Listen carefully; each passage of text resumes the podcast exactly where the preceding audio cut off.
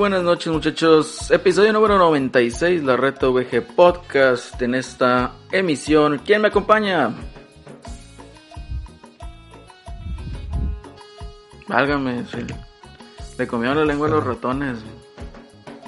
Ah, creo que estaba en... en, estaba moteado, perdón. Decía, muy buenas, buenas noches. Es que le puse muy pata, no, no, cosa.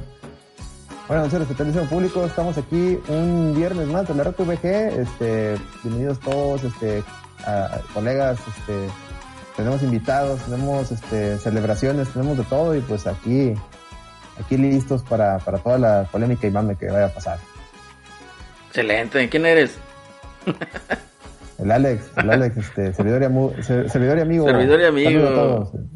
Muy bien, ¿quién más me acompaña? ¿No lleva Celso? ¿No lleva Celso? No, no, no, no, lo sé.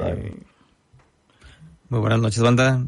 Aquí no hablábamos porque también el Bayern nos comió en la cancha y la lengua. pasa nada. Un saludo, un saludo de su amigo Asís, ya saben, banda.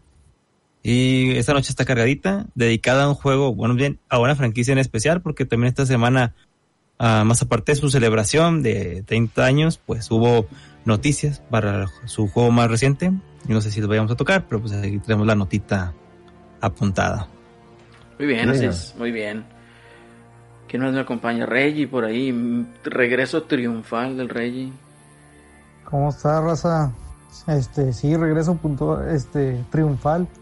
Este, espero, este, ya no fallarles porque ya van como cuatro retos de VG, que, no había podido estar con ustedes, pero y, pues aquí andamos con todo.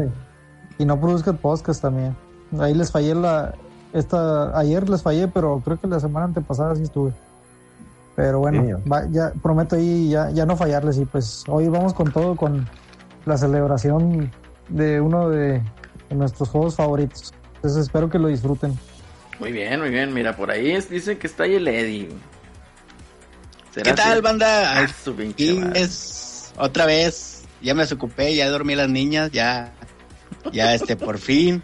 Y pues sí, va a estar excelente este programa. Ahí les voy a traer unas curiosidades de este grandioso juego que es el Street ah, Fighter. top 7, top 7 de, top 7 curiosidades Street Fighter. Ándale, cosas que no sabían y ya tienes los 30 y cuántos? 35. 30 años. 30, 30 años nomás. Por 30, ahí, nomás no vayan a hacer curiosidades que todo el mundo sabe porque están los clickbaits. no pasa nada, no pasa nada. Puro clickbait aquí. Sí, güey. Así es. Seguramente sí, pero no importa, güey. El, el normie no la sabe, güey. Entonces, nos escuchamos. no, no, no, pero, pero, pero la Reto VG no es un podcast para normies, güey. Eso crees tú, ah, güey. Eso crees tú, güey. Es, correcto. Lo que es el, el, no produzcas podcast es defender, querido público, pero bueno. El NPP es para normie, güey. El NPP es para normie. eh, así es. Y una vez más nos acompaña nuestro queridísimo amigo José Celorio. ¿Qué tal? ¿Cómo están, banda? Muy buena noche. Pues aquí muy contento de poder estar con, con, todos ustedes y bueno, pues por supuesto platicar, me dará mucho gusto también platicar pues de todas esas curiosidades y pues de esa leyenda, ¿no? Que se ha forjado en torno a Street Fighter. No, y no nada más eso, ¿eh? O sea, primero yo creo que vamos a tocar otros temillas ahí y luego ya vamos de lleno con Street Fighter, ¿no? Perfecto. Porque sí amerita eh, una plática, yo creo, un poquito más profunda. Eddie, me gustaría que te quedaras a esta plática porque yo sé que tienes muchísimas cosas que aportar, sobre todo en las vivencias, en las experiencias. Así que quédate, por favor. Excelente. Quédate, por Sí, no, no, no, si no se despierta no hay problema, aquí ando. Muy bien, excelente. el cañón. ¿Cómo ven si empezamos de una vez al ritmo cumbia? ¿Cuántos traen corte cumbia de ustedes? Yo, yo lo traigo corte cumbia, güey. Yo, yo, traigo el, el, de los temerarios, el de los temerarios. Yo traigo tengo mulet. Sí, yo también como que ya se me está haciendo el mulet. Tengo mulet. Todo por la maldita pandemia, no me he ido a cortar el cabello, güey. Ay, Diosito santo. Bueno, ni modo, perdimos el glamour, güey, pero... Ahí vamos, ahí vamos. Necesitamos ya un coche, un topaz. ¿eh? Un topaz. ¿Qué otro coche? Shadow, es, el, es, el, es, el, es el inmortal, güey. Shadow, Pues el Shadow de- blanco. Shadow El de Blanco. el de Una carrera, de... güey. Ándale. Una garrida. Lo- Está bien, está bien. Muy bien, chavos, muy bien. un- o cualquier, cualquier carro de chocolate. y- Ándale. Excelente. Cualquier carro napafo, tienes razón, eh, Rey. Los Buick, uh, ¿qué? Sí, un Buick, ¿no? Los que sí. muchos chocolate junto con los marquís. Ya sé. Ándale. Los marquís, eh, tropedo. Pero bueno, vamos a ver aquí empezando y arrancando con qué, qué quieren ¿De qué quieren hablar primero? ¿De que el E3 regresa en forma de fichas? ¿O los casos del, del drift en el DualSense? Dejo el tema sobre la mesa, chavos. O de lo que sea, pues yo vengo al Street Fighter exclusivamente. Exclusivamente el Street Fighter. no, mira, está bien. Mira, no, pues... a ver, dale, dale. No, pues este, son rapiditos los, los, yo creo que los temas de actualidad, este, eh, porque la verdad es que es una semana más sin, sin muchas novedades, está muy, está muy este, tranquilo ahorita y yo creo que me acuerdo, recuerdo muy bien que Phil Spencer eh, y creo que incluso lo, lo, no sé si lo llegaba a comentar el buen José Cerlero en su programa. Recuerdo mucho que Phil Spencer decía que las verdaderas repercusiones de la pandemia en, el, mundo de los videojuegos se iban a empezar a ver en el 2021. Y ya lo estamos, ya lo estamos observando primero con Sony, que anuncia con bombo y platillo la fecha de lanzamiento de su único exclusivo del año, que va a ser Ratchet Clank, que por ahí dijeron que iba a ser en junio. O sea, si tú tienes un flamante PlayStation 5, no vas a tener nada exclusivo que jugar de aquí a junio. Ah, no, sí, la cosa esa horrible que sacaron en, eh, de gratis, es el Destruction All Stars, whatever. Y ya, ah, le digo, ¿para qué andan ahí de, de novedos? Pero bueno, bueno, cada quien, cada quien, cada quien, nomás les aviso que, que está, está esa nota. Y por otra parte, Kotaku, eh, ¿sí fue Kotaku? Ya no me acuerdo.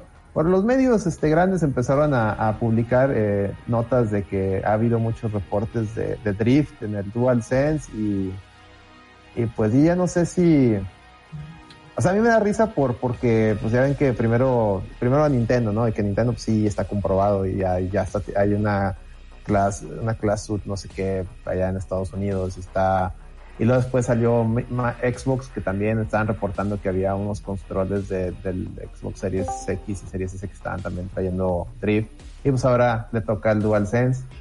Yo lo que veo es que como son los primeros batches de, de, de las dos consolas, estos errores son por haberla sacado a la carrera y para que estuvieran listos ahí en diciembre, ¿no?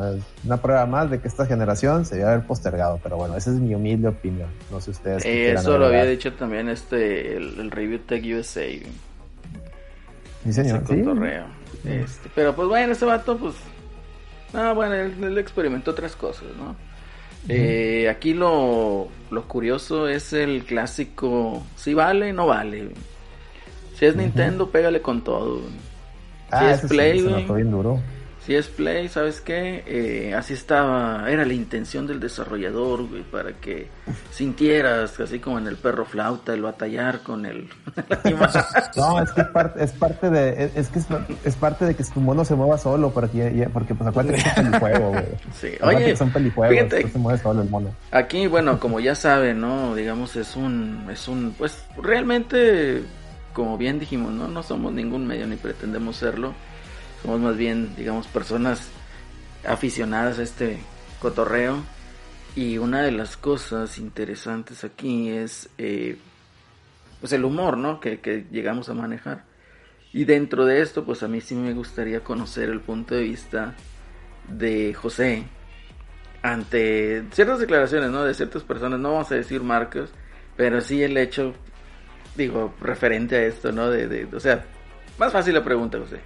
¿Tú claro. qué, ¿tú qué Mira, opinas pues... de, de, de, de, esto? O sea, que digan, es que el desarrollador hizo un control malo para que sientas esa dificultad de estar, de estar manejando no, un animal. Yo, yo creo que totalmente, este, pues sesgados, ¿no? Este, yo conocí el primer caso de del drift del control, un, un, vecino mío se compró su Play igual que, igual que yo y se compró un control adicional y pues uno de los dos controles, no sé si el de que traía la consola o el adicional, le falló. Traía el problema del, ajá, traía el problema del drift.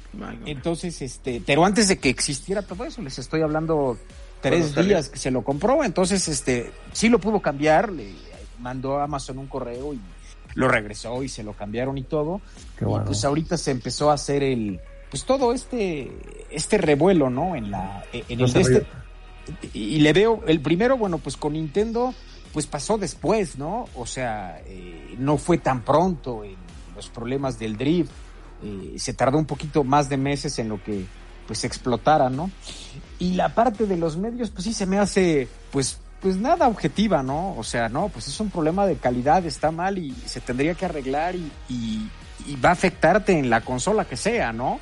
No sé si vieron, ahorita me da mucha risa la nota en la semana, este medio español Vandal, que puso que, que decían los analistas que, que, que no, que lo que sí era muy bueno en el Play 5 era el Blu-ray que era mejor el Blu-ray que el del Xbox. Ah, sí, pero eso, fíjate, ahí, es, un ejemplo del si vale o no vale, porque fíjate, ese detalle del Blu-ray se puede componer con un, con un parche al o sea, a la aplicación que reproduce las películas, porque recordemos que Xbox tiene una aplicación, o sea, está, el hardware, o sea, ahí está la, unidad de, disco. Pero la aplicación que hace que, corra es esa parte, o sea, tienes que bajarla, la, la aplicación para ver películas. Eso es nomás de que le muevan a esa y ya jalan igual, o sea, no tienen por qué jalar diferente. Coincido totalmente. Eh, lo, curioso es que luego sale la, y no, no sé si Vandal fue de los que dijo, u otros medios, pero sí leí, sí leí, y sobre todo leí muchos tuiteros, este, tuiteros, este, Sonyers, que ya ves que salió la, el comparativo de, y lo platicamos aquí en la reta la semana pasada, lo, el de Control, de cómo Control, eh, al, al cargar en las tres consolas que hizo el comparativo Digital Foundry, en el PlayStation 5 era donde por décima, o sea, por, por, por segunditos, por un segundo casi era completo, era más lento que los otros dos. Pero lo chistoso es de que, oye, pues es que este da risa porque tú cacaraqueabas que este iba a ser la consola más rápida. Entonces, estos usuarios muy fanboys de Sony dicen, no, pero es que es normal, porque esos juegos no están diseñados para, el, para la nueva generación. Dices tú, espera, espera, espera, a ver, a ver, yo no soy, yo no soy computarólogo, como dice el Chandler de los yo soy computarólogo. pero oye, un SSD, desde que tú se lo pones a tu computadora, carga todo en chinga. ¿Cierto o no es cierto? Así es. Totalmente de acuerdo. Entonces ahí no tiene nada que ver eso, campeón, ¿no? O sea, ahí, ahí sí no vale lo del, lo del tiene que ver. Ahí sí no vale, discúlpenme. Sí, tiene que ver, pero es igual, o sea, ¿sabes qué? Como ya lo vimos en el programa pasado, o sea, Güey, neta, un segundo, o sea, se me hace una discusión pendeja, Perdónenme, pero se me hace una discusión pendeja porque si tú tienes tu Play 5 y tu Xbox Series X y dices voy a jugar control y lo pones en una y luego en otra, no lo vas a notar, Porque quién, en su chingado tiempo, no digo, quién en su chingado tiempo pone un cronómetro cuando está jugando para ver en cuánto carga el juego. Nadie, güey, nadie. Entonces, nadie lo hace. Los turbinas, los turbinas. Ey, ey, ¿eso qué es?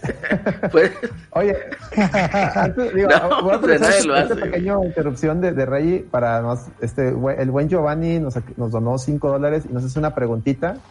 Nos, nos pregunta, ¿hablarán de cómo el juego no hubo historia de cómo en el juego no hubo historia y ahora le harán una serie de Last of Us, o solo necesitan que le quiten los gameplays y ya está. Ah, está hablando de lo de la.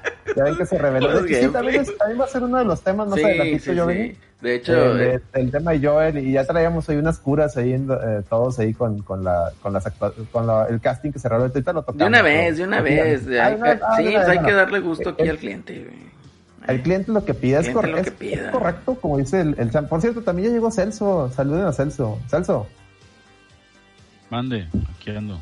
Saluda, a tu público, Celso. ¿Qué, ha habido, perros? ¿Qué ha habido, perros?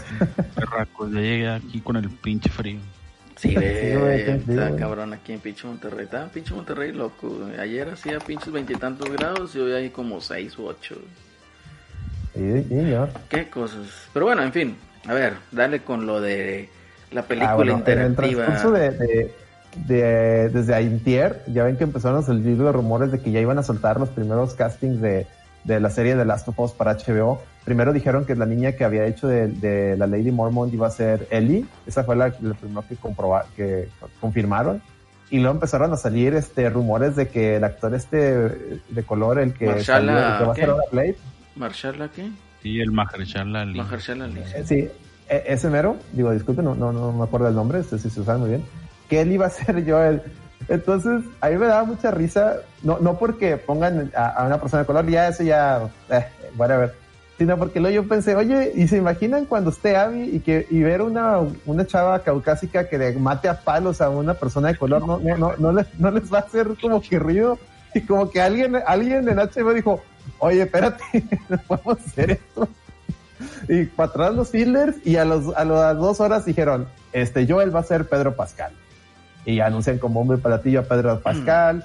Toda la gente está feliz porque pues lo conocen de tanto de Game of Thrones como de Mandalorian y ya ah, Pedro Pascal y el, papá soltero. ¿Mm? El, papá, el nuevo papá soltero. De hecho creo que ya está en casting ahí con Televisa.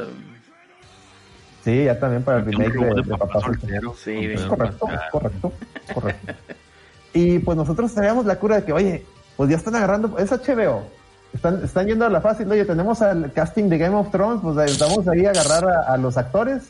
Oye, pues ya háblale de una vez a The Mountain para que sea Abby, ¿no? Pues es Pedro Pascal. ¿Quién mató a, Pedro Pascal en Game of Thrones? The Mountain, ¿no? Pues ponle, ponle peluca a The Mountain y es Abby, ¿no? Ya nomás basúralo, pone un pelucón. Ah, y di, mamá. pues Abby estaba mamada, ¿no? Es el mismo pedo, me lo Está más mamada que Mountain. ah, no, Abby está más mamada. Bueno, pues está bien, pues, para que se vea más femenina Abby. Va a tener más, más sexapil, va a ver más femenina, güey. Posiblemente. Bueno, que estos ya son temas controversiales realmente, o sea, que no dejan mucho, son futiles. Y pues la verdad es de que... Este, no creo que sea la misma historia exactamente. es que es eso, Celso. O sea, ¿Eh? es que es eso, o sea, tienes un, o sea, se creó un universo que pues al menos uno pensaba con el primer juego que estuviera chido explorar. Eh, ya lo habíamos platicado, ¿no? Ya sabes que se va a hacer la parte 2, pues explora el mame ese de Fireflies. U otra cosa, ¿no? No necesariamente tienes que casar con, con él y Joel, ¿no? Entonces, para mi gusto igual, o sea, ¿para qué quieres poner los personajes de él y Joel muy en, eso? O sea, que se cortó Celerino, no sé si se le... ¿Cómo que se te cortó Celerino? Sí, aquí está fallando aquí el maldito internet. Pero bueno, lo que les comentaba es que meter otra, vez esos personajes, meter otra vez esos personajes y hacer una serie basado a eso, o sea, ¿en qué parte de la historia va a ser? Digo, nosotros ya conocemos. No puede ser antes del primer juego, ¿por qué? Pues porque no se conocían. Y no, va a salir, va a salir él sí, sí, Y no puede ser después del segundo juego, ¿por qué? Pues porque pues matan a Joel. O sea, ¿me entiendes? Sí, va, a ser el, va a ser el, el in-between, o sea, en, ese lapso entre el primero y el segundo, ¿no? Van a ser como que las aventuras de él y yo, él antes de Abby.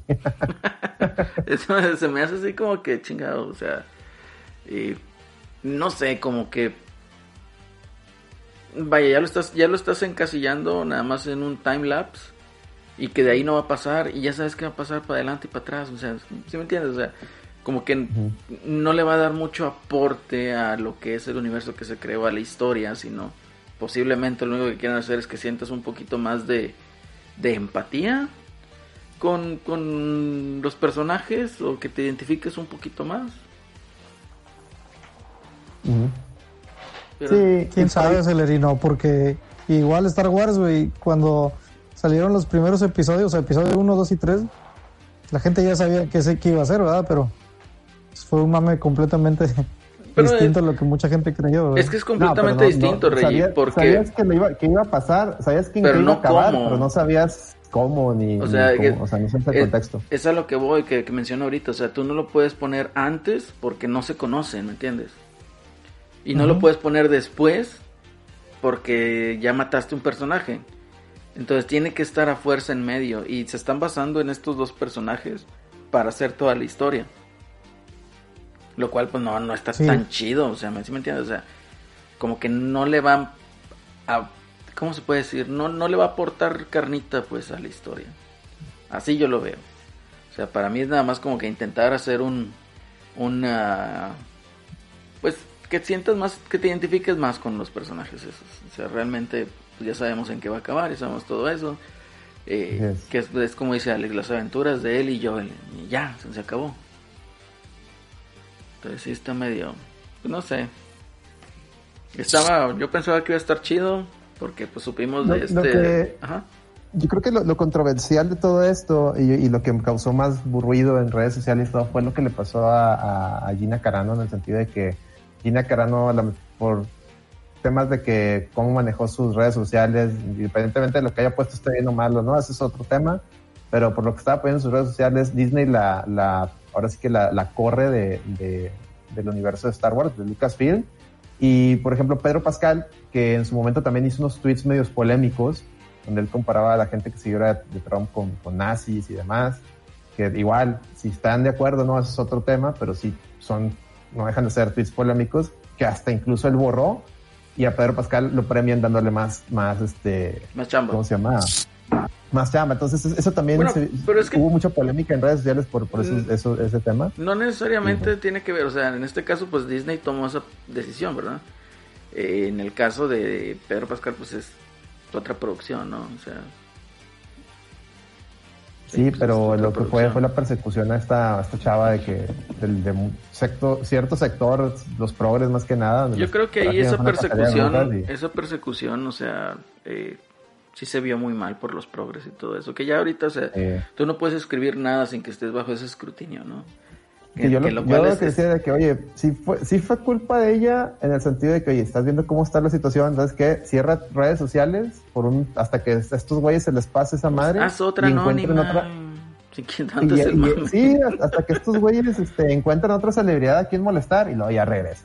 Porque es, es, es, el pedo, estos güeyes es, es una turbo iracunda, nomás quieren ver sangre, no importa de quién, nomás quieren ver sangre. Así es. Entonces, eh, no, ya estos vatos ya están llegando a, puntos eh, de precaución, de cuidado. O sea, ya igual puedes decir, ¿sabes qué? Pues esto ya casi casi termina en fascismo, ¿verdad? Entonces, no, no, no debería ser de esa manera. Y... Entre más extremas son las ideologías, más se parecen. Así es. Entonces, eh, eh gran ahí punto, gran aporte ese también de que pues cancelan ahora a Gina Carano y hasta Hasbro eliminó las figuras de Cara Dune, entonces los que alcanzaron Black Series de Cara Dune, felicidades, ya ahorita está evaluado arriba de dos mil pesos cuando no daban ni 600 por ella la semana pasada. Es correcto. y pobre chava, ya van que también salió que la agencia que la representa también la despidió. Sí, pues es que ah, no sabía, lo que quieren ahí, vaya, el, daño es, o sea, ¿sabes qué? Todos se deslindan de eso. ¿Por qué? Porque no quieren el escándalo. O sea, y realmente todo el mundo ahí da un eh, espaldarazo al, actor, ¿verdad? Ella, yo estaba viendo, uh, encontré un canal que se llama Drunk, uh, sí, Drunk Tripio, que es un fan de Star Wars, este, muy vocal, y la entrevistó ahora con, con el tema del éxito de Mandalorian, la entrevistó a ella. Eh, de hecho, lo pueden buscar la, la, entrevista en su canal, es Drunk, Drunk Tripio, así Drunk, 3PO, busquen ese canal, y la hizo, en la, la, dejó, la hizo en vivo, obviamente, así en Twitch y todo, y la dejó en YouTube en tres, en tres videos de media hora, porque tocó tres temas distintos. Y veía yo a, a Gina Carano, una persona eh, muy adorable, güey. O sea, una chava bien sencilla, muy sonriente, muy, muy, muy este, apegada a, su a sus valores, a su familia, muy. Dices tú, eh, ella no, o sea, sientes tú como que todo lo que le sacaron era como que fuera de contexto. O sea, dices tú. Esta chava no, no, me, no se ve que sea una persona racista, ni homófoba, ni, simplemente la sacaron de contexto ella pues en su libertad de expresión puso unas cosas y, y pues lo curioso es que al, cancelarla pues están de cierta manera este confirmando lo que estaba diciendo ella, así me explico? Y, y, pues bueno, pues es una lástima lo que le pasó y pues yo invito a la raza que quiera que vea esas entrevistas para que vean que pues la, la, la persona detrás de, de, de, del personaje a mí me, cayó muy bien y inmediatamente hasta le di follow en el Instagram porque es una persona muy, muy, muy buena onda y las fotos que sube en Instagram están muy chidas y todo. Entonces, pues sí me hice fan y pues qué lástima que no lo vamos a ver en Star Wars porque sí, sí me, sí me agradó mucho su personaje. Lo más, lo más ridículo de todo es de que el racismo en Star Wars es, viene por parte de Lucasfilm. Y digamos que es un racismo eh, poco convencional Ah, sí. de que no sé pues, si vieron. es gente de color eh, con odio a la gente blanca. Digo, a mí como prieto, a mí como prieto mexicano, pues realmente me viene valiendo madre, ¿no? Pero está mal, o sea, es una hipocresía al tamaño, te digo, o sea, el tamaño de la pinche. Sí, sí, vale, no vale. Y, y se me hace ridículo. Sí, porque por ahí, las escritoras de la, de, este Republic, que es un mugrero. Al, al, ver que no despegaba, empezaron a tirarle mierda a, a Mandalorian, que por culpa de haber metido a Luke, que, que están, este, nadie, oye, para empezar, pues es que a nadie le interesa tu proyecto, lo que queríamos ver eran historias de, de, de The Old Republic, ¿no? no eso, eso de High Republic fue algo que se sacaron de la nada para tratar de dejar fuera a la Old Republic, este, suplantarla en el canon de Star Wars. Y pues la gente, los fans, no, no lo aceptaron, así es así, no me gusta es eso. Un mugrero, es un mugrero. Y luego ves a, los, ves, a un, ves a los Jedi, uno gordo, gordo, pero dices tú, güey, ¿cómo? Luego hasta un, hasta un Wookiee de Jedi. Ya es, no, güey, no, ya, ¿qué sigue un Ewok? O qué dices, no, güey, no, ya, bueno, son... los Wookiees Jedi sí, sí existían, pero o sea, lo que voy es, realmente la trama y todo lo que lleva High Republic es un mugrero, Y no, este, yo nomás veo las, vi las portadas y, dije, no, y luego después salió la nota de que una de las escritoras empezó a decir, si tú no estás a favor de mis ideales políticos, no leas mi, no leas mi, no leas, este, no leas mis, mis este, mi contenido. Y dices tú, ah, pues no te conozco, no sé si estoy a favor o en contra de lo que tú hables, pero simplemente por dirigirte así, mucho gusto. realmente no, o sea, eh, eh, esta señora de apellido Ireland fue la, digamos, ella fue la que inauguró el High Republic con el libro. Y ahí seguía el cómic, ¿no? Que, dato curioso, imprimieron un chorro, o sea, salió en físico ese cómic. Y tenían grandes esperanzas de que se vendiera, o sea, una expectativa así enorme que se vendieran. Y pues nada, después de, Mandalorian y el final, pues se les quedó todo el cotorreo. Entonces, por eso estaban. Y lo más curioso, es que hay videos, reportajes con el. Con el. Ah, en las entrevistas a esta Kathleen Kennedy y todo su team. Y en ese mismo detrás de los que van a hacer reportaje hay afiches o pósters donde viene Luke Skywalker y viene Han Solo y todos vienen tachados, güey.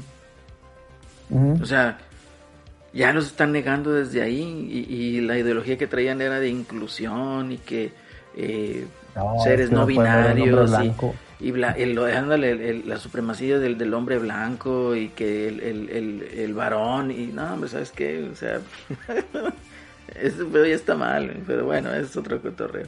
En fin, así las cosas con ese con ese con esa onda. Y pues mira ahorita aquí Alonso nos pregunta que si vamos a hablar de que del rumor de que Sony está en negociaciones para adquirir Square Enix. José tú lo crees posible José no no yo no yo no he escuchado nada de yo lo único que traigo hoy de, Square Enix ya ven ese ese tweet que puso precisamente la cuenta de, de Game Pass haciendo alusión a que podría llegar eh, al servicio eh, el remake de Final Fantasy VII. Entonces, este, lo, lo puso, eh, pues fue, fue algo así, o sea, puso primero un, un Twitter de, diciendo que cuál era, algo así alusión, y Square Enix lo, lo contestó. Entonces, bueno, pues ahí se empezó a, a desatar la polémica un poco en las, en las redes. algunos mencionaban que se trataba de, del Final Fantasy, no del remake, sino del, del 7, ¿no? Normal. Sí, normal. Pero bueno, pero bueno, eso no podría ser porque el 7 normal ya está en Game Pass. Está el 7, el 8 y el 9 y ven que acaba de llegar el, el 12. 12. Entonces, sería un, un hitazo, ¿no? Pero y, estaría muy gracioso, ¿no?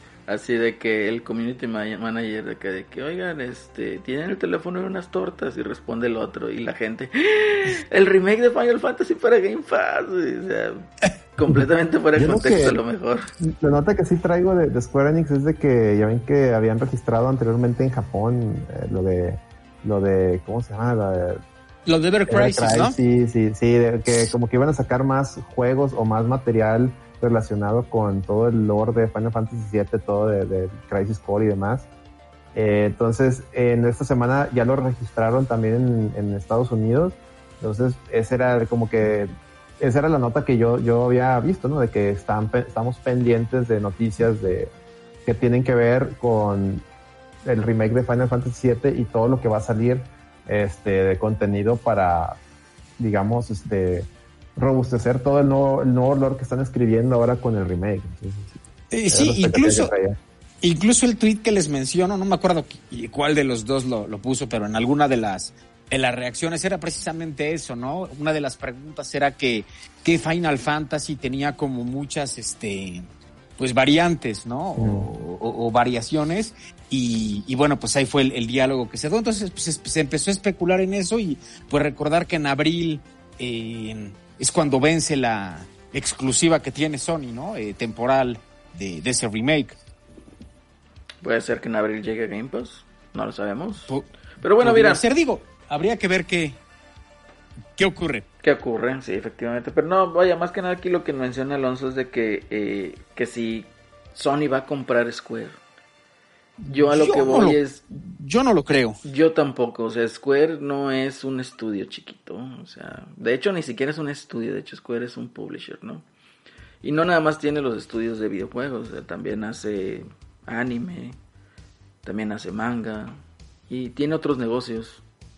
Entonces yo, la verdad, honestamente lo dudo. O sea, vaya, es un pez demasiado grande como para que lo agarre. Entonces, pues no. Sí, este. Luego ya, eh, lo otro que también estaban preguntando fue lo de la catástrofe. Decir, pues de que catástrofe no sé, güey, porque a mí se me hizo muy. Bueno, la nota fue que los hackearon, amanecieron con un tweet ahí de que nos hackearon y nos están amenazando de que si no, no pagamos nos, nos van a revelar todo. Pero ya dijimos que no les vamos a pagar, así que chido. Es como que, ah, entonces cuál es la nota, o sea, se me hace que, se me hace que, no sé, yo, yo, yo, o sea, no digo que eso pasó, es un, es un, yo creo que estos güeyes como que ah, están haciéndose las víctimas para tratar de quitarse la presión a todo el hate que recibieron por Cyberpunk. Es como que... Pues yo creo que la verdad que no... Igual, o sea, como comparto, no es catástrofe. O sea, realmente no tuvo ni siquiera el impacto mediático como para que le interese. O sea, aparte, aparte, ya muchas cosas que del código de Cyberpunk ya se habían revelado, de que sí, había, hay una versión sin Keanu, que sale el, el personaje original, la, la este, la, ¿cómo se llama? ¿Cómo iba a ser originalmente el, personaje Keanu? Entonces ya se reveló cuál, cuál va a ser el secreto. Ah, alguna mecánica que quedó fuera, no entiendo cuál, cuál va a ser el secreto, o sea. no sé. o sea, realmente no tuvo el impacto, pero porque el pobre hacker pensaba. Le, faltó el, el, fondo amarillo para que tuviera impacto. ¿Qué le importa? Esas, fue esas notas así como que de que y, es, y, esta semana en a nadie nos importa a hackearon sí, ya, ya, la neta. Hoy, ayer salió una como un rumor de que ya se había vendido la información en 7 millones de dólares a no sé quién ahí pobre incauto el que pagó eso en la web según. Pobre incauto efectivamente. Pobre incauto güey la neta. Vale más lo que tengo en mi pinche papelera de reciclaje pero bueno Vale más, mira, les voy a decir que vale más. Vale más que mediante una donación usted puede elegir en el episodios futuros de la, de la podcast el intro del podcast, ¿eh? Eso vale más. Lo que dice Giovanni es el secreto es que esta versión sí corría sin bugs. ¡Ah, la madre!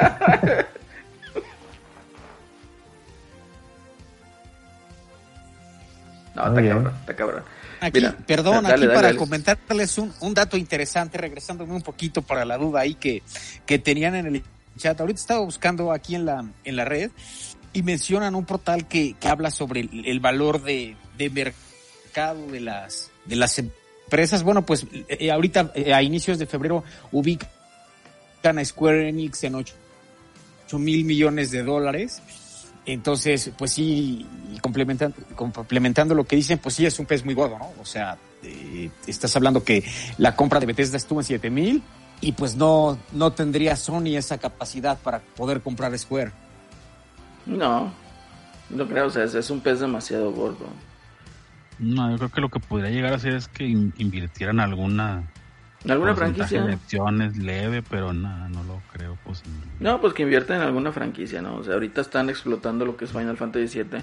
Que aunque quieran o no aceptarlo, chavos, pues eso ya es eh, exprimir la nostalgia, ¿no? O sea, ya ese juego ya llegó a ser de, digamos, de los de la vieja escuela retro. Y pues un remake como tal, pues es únicamente para tener ventas, ¿verdad? Y el público, pues somos nosotros.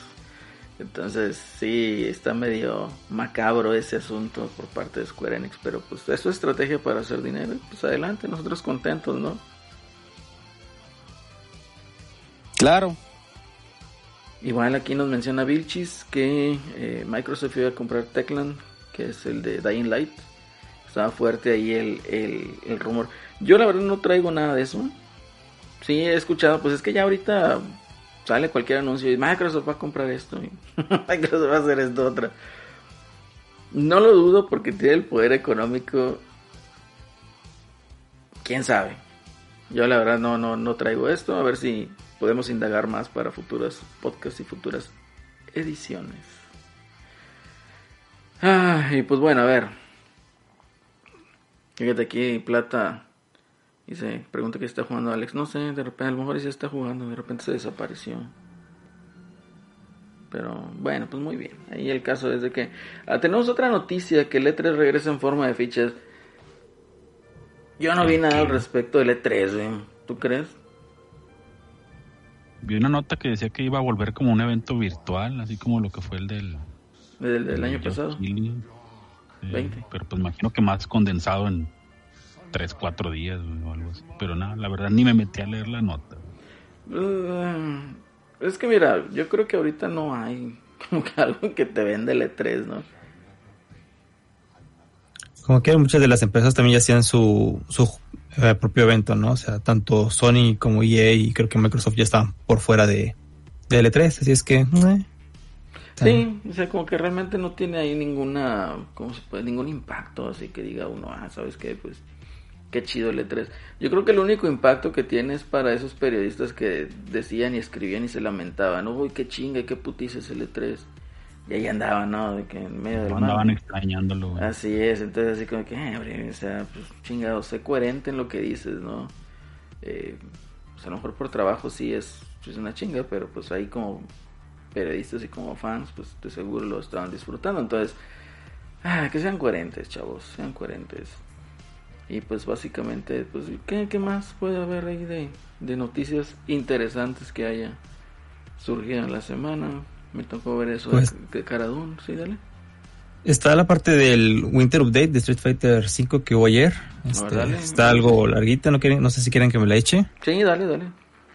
Ah, bueno, el día de ayer eh, hubo un, evento, bueno, más bien hubo una transmisión por parte de este Capcom en el canal de Street Fighter 5 de todas las redes sociales para hacer la actualización de invierno de lo que se va a venir para la temporada 5 de Street Fighter ellos diciendo que es la temporada final y se van a enfocar, supongo, en ya en Street Fighter 6, pero de eso no hay nada, nada seguro ni nada confirmado, solo rumores de la gente. Y bueno, la, presentación comenzó con, con Rose presentando tanto el personaje eh, ya en juego, al menos en una versión un poquito más desarrollada, ya no tanto concept, que los concept art que nos tenía acostumbrados pues el, en pues en versiones anteriores, no en eventos anteriores. Ahora ya podemos ver casi todo su set de movimientos. Todavía se ve que el personaje le falta pues arreglarlo en la parte estética.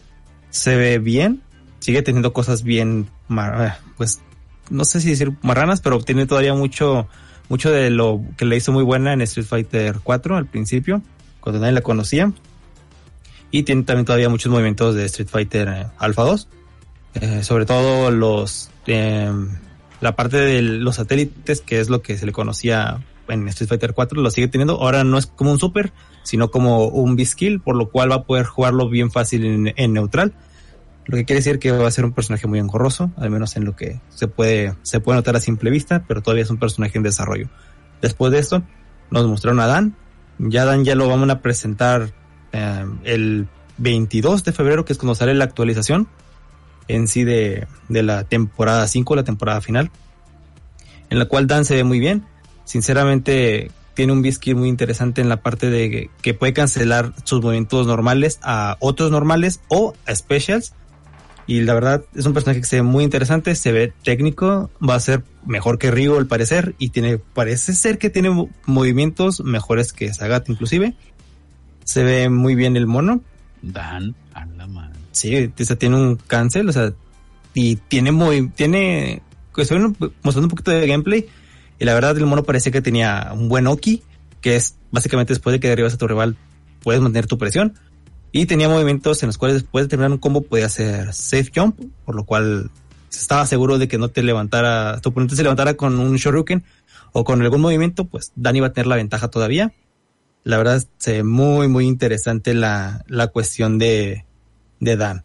Y tiene un bitrigger de una barra, pero tal vez ahorita no es el, no podemos entrar tan a, detalle, pues creo que nos tomaría mucho tiempo, así es que vamos a avanzar a la, a la parte más interesante que fue la nueva mecánica que se introdujo al juego o se va a introducir en esta actualización, la cual es llamada V-Shift.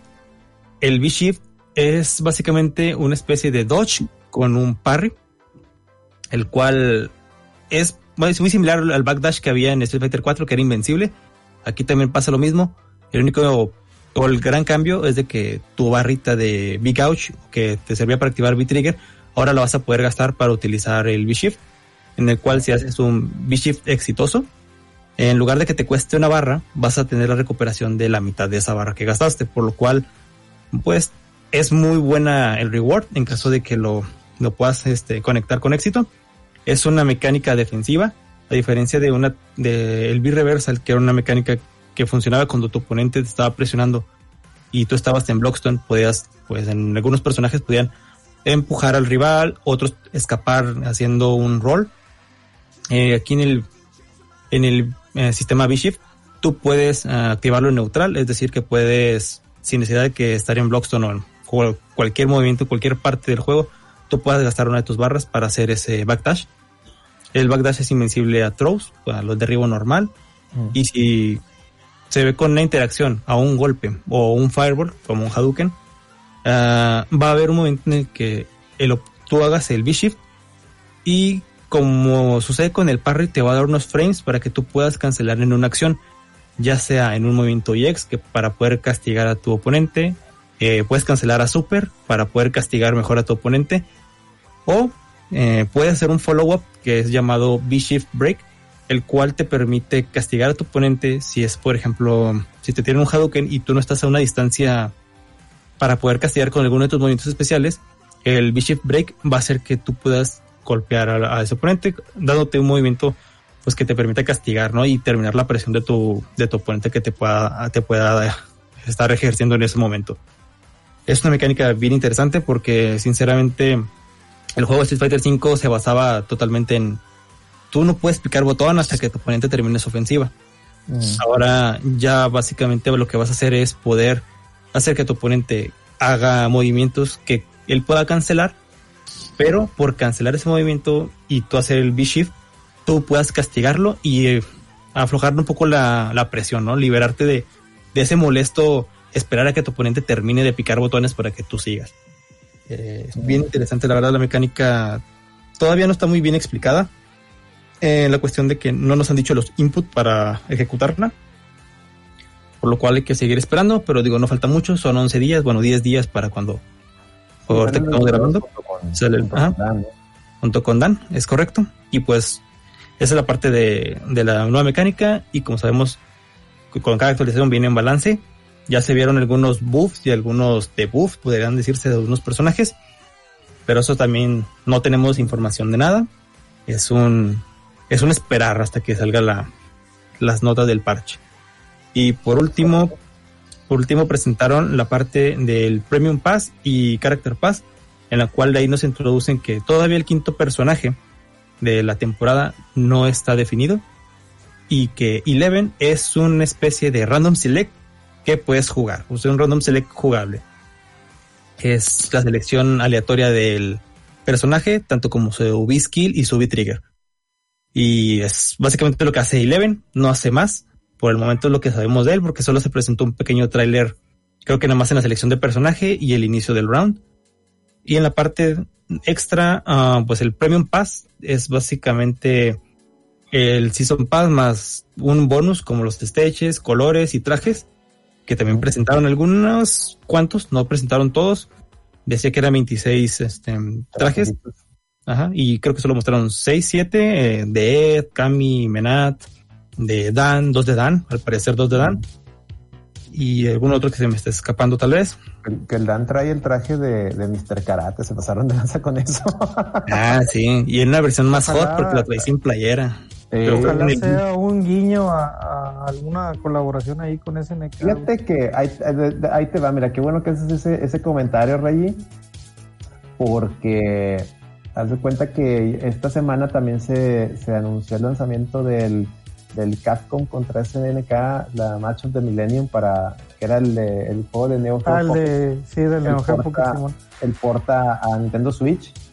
Y oye, dices tú, oye, SNK, si bien es un juego que desarrolló SNK, pues no deja de tener este, personajes de Capcom y que lo estén lanzando ellos ahorita, te habla de que de que a, la relación con Capcom, a pesar de que siempre han tenido una rivalidad, este, siempre han, siempre es que recordándonos las épocas de Street Fighter y de Street Fighter 2, Street, nace Street Fighter y los desarrolladores que hicieron Street Fighter se va, los contrata SNK y ellos empiezan a hacer Fatal Fury y lo que el equipo que sobró empezó a hacer Final Fight y Street Fighter 2, pero igual platicado más de eso al ratito. Y desde ahí el dueño de Capcom le agarró una, una giña a SNK por, porque le hicieron eso, porque en, esos años estaba súper mal visto eso, que te robaran personal. Por eso, si, recuerdan en los juegos, cuando te acabas un juego, en, lugar de los nombres de los desarrolladores venían sus, sus seudónimos, ¿no se acuerdan? este, que en lugar de Inafune decía Inaking o algo así, decía, o sea, decían, o sea, nunca ponían sus nombres reales. Entonces, desde, desde ese año siempre hubo eh, odio del dueño de Capcom, SNK, o sea, y eran amigos, y se conocían, los dueños de Capcom SNK eran, se conocían en amigos, pero se odiaba así de, en el sentido de competencia de, de, de, sus juegos, ¿no? Y lo curioso es que los desarrolladores, o sea, los, los, los, que trabajaban, pues hicieran compas, o sea, terminaban de trabajar y se iban a pistear a, a, un bar juntos y la chingada. Siempre se llevaron así. Pero, pues donde manda, donde el gobierno capitán no manda más dinero, entonces el, el, y no, por más que ellos quisieran hacer colaboraciones, no podían. Sale el SNK contra Capcom, o bueno, Capcom contra SNK, el, el 2 y todos estos juegos. Y parecía que se había terminado eso, pero después hubo unos malentendidos, hubo otras peleas y se volvió a romper ahí la, la relación. Y no es hasta ahora que se va a Ono, que otra vez, al parecer ya, ya están limadas las asperezas, tan así que ahorita hace rato comentaba Giovanni, oye, que va a haber una, la, reunión de los desarrolladores de juegos de peleas. Hace unos meses fue la, la, primera reunión y veías ahí a los de SNK y veías a los de Capcom y hasta tiraron, le tiraron ahí una, unos chistes a Ono y, pues ya se ve como que eso antes era, era, era algo inviable, era imposible y ahorita ya, este, ya lo hacen y va a haber una segunda reunión y pues falta ver qué, van a arreglar. Entonces, derivado de todo esto, y derivado de, lanzamiento de este juego de SNK y que ahora Capcom muestra un Dan haciendo muchos guiños a, a Fighting, más de los normales, porque le agregaron más, más movimientos de, de, de Ryo y Robert. Le agregaron el Gao Hadouken. Sí, y la Tatsu también. Es, un, de hecho es un best kill. Hacer el oh, oh, que lo hace, hace, o sea, es uno de sus best kills y el y el, las, las, las 100 manos de, del, del dragón, o cómo le llama, el, el, el, pinche poder con las manos, también lo hace ahora. No lo hace tan chingón como Río Robert, pero, pero ya lo hace. Y el traje del, con la máscara, eso es Art of Fight. Entonces, se rumora que, que va a haber algo. O, o que o que un personaje de SNK pudiera llegar a, a, un juego de Capcom o, viceversa ahora porque también están lanzando el King of Fighters 15. De hecho, esta semana presentaron a Yoshi Higashi. Entonces, algo va a pasar, algo, algo anda ahí. Y eso no hace más que tener al, a los fans de juegos de pelea, nosotros bien hypeados y pues con esperanza de ver algo, algo así, porque, pues, miren, y yo escuchaba el Salticast y estoy totalmente de acuerdo, creo que por ahí fue el Core el que lo mencionó si, si anuncian, ya aunque sea un port del Capcom contra SNK 2 jugable en línea legal, o sea, que yo, te, yo le pueda pagar Capcom o SNK a quien lo lance por ese port, nos haría muy felices a varios, ¿eh? porque ese es un juego que está muy bueno. Lamentablemente, las versiones que llegaron a, casa, salvo la, la de Dreamcast, que es la más parecida, es la más fiel a la arcade, pues no, no, no son tan buenas. Por ahí está la del PlayStation 3, que es emularle a PlayStation 2. Entonces, pues no hay muy buenas opciones ahorita para y, prácticas para jugarlo, más que terminar en un fight de ahí con el, con el emulador este de Dreamcast. Entonces, pues sí, estamos esperando una nota así y, y ojalá el, desenlace sea algo muy bueno para todos. Y bueno, ya para terminar, nomás ahí agradecerle a WarioMan que nos donó un dólar y nos dice sigan con el podcast. Muchas gracias, WarioMan, con tus aportaciones, claro que sí, claro que sí. También un poquito sobre eso para ampliar, el único juego japonés de juegos de pelea que no tiene un personaje de SNK es Street Fighter. Todos los demás lo tienen, lo tiene Dead or Alive, lo tiene Tekken, lo tiene, aunque no nos lo consideremos o no, el juego de peleas, lo tiene Smash, lo tiene Fighting X Layer. O sea, lo único que falta es realmente Street Fighter. Y no lo vería mal, o sea, que apareciera un personaje, quien sea, de Kyo, de Yori, o inclusive Robert, o sea, alguien del, del Team Marto Fighting.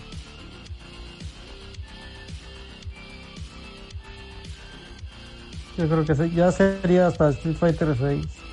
Si es que se llega a dar. Se tiene que dar, ¿no? O sea, digo, Street Fighter 6 yo creo que sí va a estar más cerca de lo que pensamos. Lo que pasa es que Capcom eh, trata con pincitos Street Fighter. Pues tiene que, es su franquicia insignia. es su franquicia insignia, ¿no? Eh, eh, pero bueno, yo creo que aquí que Street Fighter está más cerca de lo que nosotros pensamos porque pues ya creo que ya esta actualización es la última o no así. Así es, esta temporada es la última, ellos lo así lo dijeron en el en su stream. Y solamente vamos a tener actualizaciones en forma de la de primavera, que van a ser los nuevos personajes y la presentación.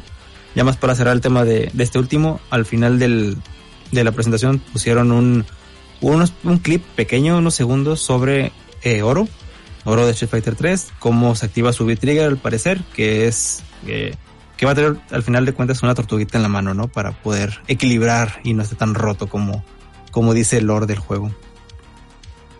Ok, bueno, suena muy interesante. Suena muy muy interesante. ¿Qué les parece si dejamos aquí este tema y pasamos ahora sí a lo que nos truje, chavos? El 30 años de Street Fighter 2 de World Warrior que pues bueno, aquí lamentablemente creo que ya se nos fue Lady. A ver si puede regresar. Pero ahorita ya que no está diciendo nada el Celso. A ver Celso, ¿cómo conociste este juego? ¿Qué juego? Street Fighter 2. sí, este... Pues yo creo que fue muy similar a lo que contó el Alex ahí en su artículo y su video corría el año de 1991. Del Tigiri 2, Sí, creo que fue como en el verano del 91, más o menos. Estaba yo como en quinto de primaria, nueve años. Y de repente aparecieron unas maquinitas que estaban ahí por la casa, como... Pues ahí por mi casa había muchas escuelas, ahí primaria, secundaria, prepa, pues, de repente se llenó de, locales de farmacias. Todos, cualquier un señor que vendía ahí, que todos ponían arcades en su cochera, güey, aprovechándose el mame.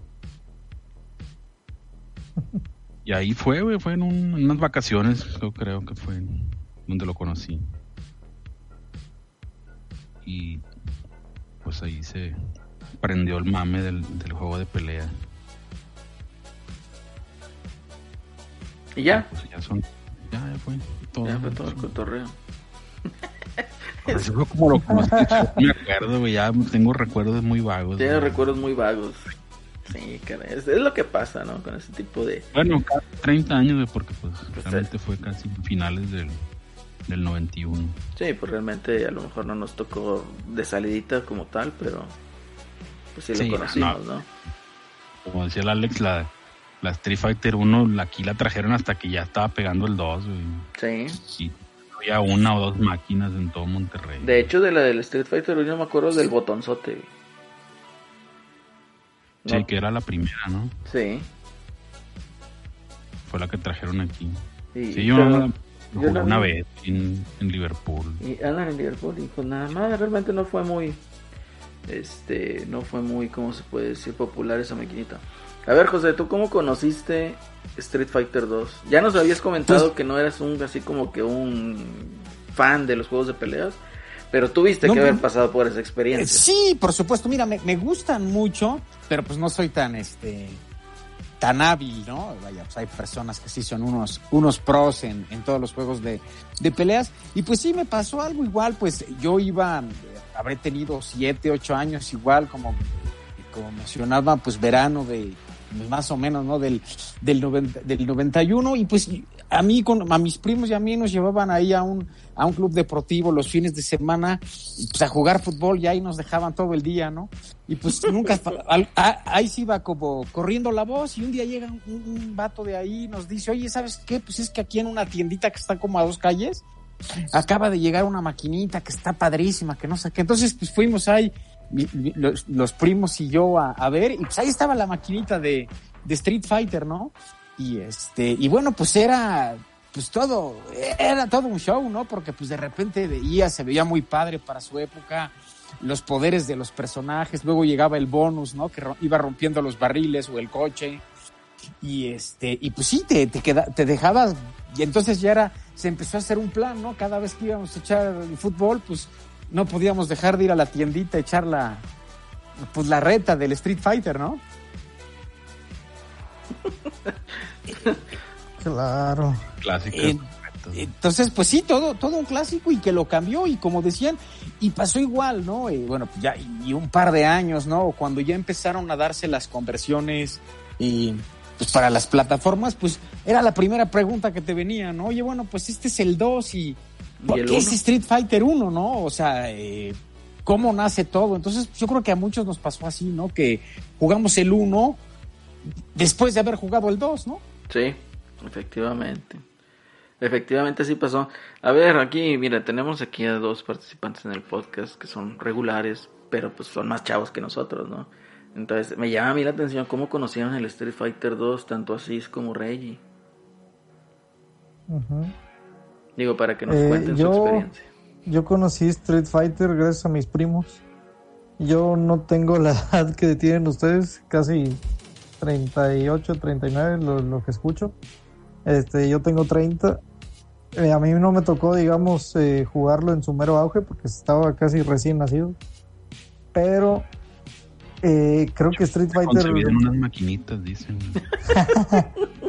Street Fighter ha sido un juego que, aunque fue de 1991, o sea, mucha gente lo, lo empezó a jugar o más bien lo siguió jugando mucho tiempo por las diferentes versiones, ¿no?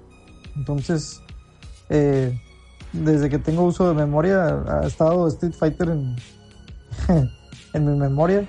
Mis primos, este, cuando íbamos a algún evento social, si había una maquinita ahí, pues se la pasaban jugando y de repente me dejaban jugar a mí.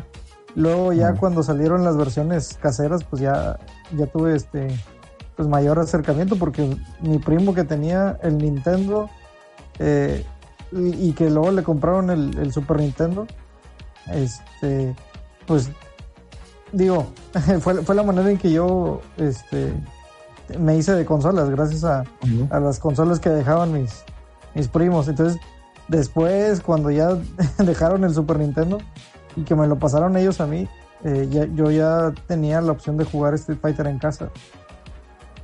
Entonces, de esa manera, yo, yo hacía retas aquí con, con los amigos de, la cuadra y pues era gran sensación. Digo, yo estoy hablando que ya era casi en 1996, 97 y era de los, los primeros juegos que de peleas que, que me tocaba este jugar a mí, ¿verdad? Pues muy bien, fíjate, creo que ayer eres, eh, eh, me has platicado, ¿no? Que el Street Fighter que te gusta es el, es el Hyper Turbo. El Super Turbo. El Super Turbo, así es. Después está. La, digamos, edición definitiva. Sí, la edición definitiva de, ese. Hay que recordar, Han sacado otras versiones, ¿no? Hay que recordar para la ratita que, que está, está, escuchando, que a lo mejor no está muy metida en el tema de Street Fighter. Street Fighter 2, cuando nace, fue tal su éxito que le ocasionó dos, o sea, a la larga le ocasionó un problema a Capcom, porque Capcom le da miedo sacar el Street Fighter 3 porque tenían miedo de que no fuera tan, no fuera a pegar o no fuera a ser la, la, tan exitoso. tan exitoso como el Street Fighter 2. Y a su vez, el Street Fighter 2, este, cuando sale, es un boom y es, ahora sí que es el juego de peleas el que marcó los parámetros para lo que hoy conocemos como un juego de peleas, por decir, mirror matches, eh, agarres en el aire, este, que puedas escoger a los jefes, este, que cada personaje tenga su, su stage y su música, etcétera, etcétera, etcétera. Tipos de personajes, de que... tipos de personaje, que haya... La, la, primera, de hecho, Street Fighter tiene dos récords Guinness, uno de ellos es eh, el primer personaje femenino, que es Chun-Li, y el otro es por las máquinas vendidas. Es el, es, la, es el arcade más, que más, y no Street Fighter 2, fue Street Fighter 2 Champion Edition, el arcade más vendido en, en el... de hecho, con la Champion fue cuando explotó ya el mame, así. Que la Champion, hay un artículo muy bonito de que hizo Polygon, de uh, una, an audio history, algo así le llaman de, de Street Fighter 2, y han sacado uno de cada juego de Street Fighter y en el Street Fighter 2, haz de cuenta que mencionan todo el desarrollo de, de, desde el Street Fighter 2, de cómo la gente, de, sobre todo de Capcom Estados Unidos, hizo retroalimentación y se la dio a Capcom diciendo, oye, a la gente le gustaría jugar con los cuatro personajes finales y además hacer mirror match. Ya nace la, nace la Champion Edition. Y luego después vino el tema de las versiones estas Rainbow, las piratas. Y también al probarlas, dice, oye, es que están bien rotas, a la larga te aburren, pero si hay algo que noto, así cuando juego estas que están bien aceleradas y rotas y regreso a la Champion, noto la Champion bien lenta y aburrida. Entonces fue ahí donde nace la, la versión Hyper Fighting, que es la antes de Super, de, Super Street Fighter. Capcom ya estaba trabajando en, Super Street Fighter 2 y, y, le piden la gente de Estados Unidos, oye, haz la Champion Edition, pero métele más velocidad. Nace esta, nace esta actualización de Hyper Fighting y es donde le agregan la velocidad, este, los Tatsus en el aire, que Chun-Li tenga un Hadouken. Y, y de ahí, ese, esa, de ahí ya todo cambió, a la gente la recibió muy bien. Aquí en México esa maquinita no fue, no fue muy, de hecho nunca he visto una original, la máquina original de la, la Hyper Fighting. Pero en Estados Unidos sí fue muy popular por, por esos cambios. Luego después ya vino Super, Super Street Fighter 2 con los New Challengers que traían a lo que era Kami, eh, DJ, este, Fei Long y T-Hawk que contigo que recuerdo que fue todo un mame la revista Club Nintendo de que al fin vamos a tener un mexicano en, en Street Fighter y pues es mexicano sí, ¿no? Según el Lord de Capcom es un güey que sí nació en México, pero si tú ves a las características de T-Hawk, pues es un apache, no es, no es un... nativo americano, realmente. es nativo americano, o sea, realmente no es, no es un... Jerónimo, güey. Así es. Yo creo que les, dio miedo, güey, que les fueran a decir racistas o algo, güey. Ajá. Que fuera una azteca, ¿no? Un indio, un indio gringo y bueno, total.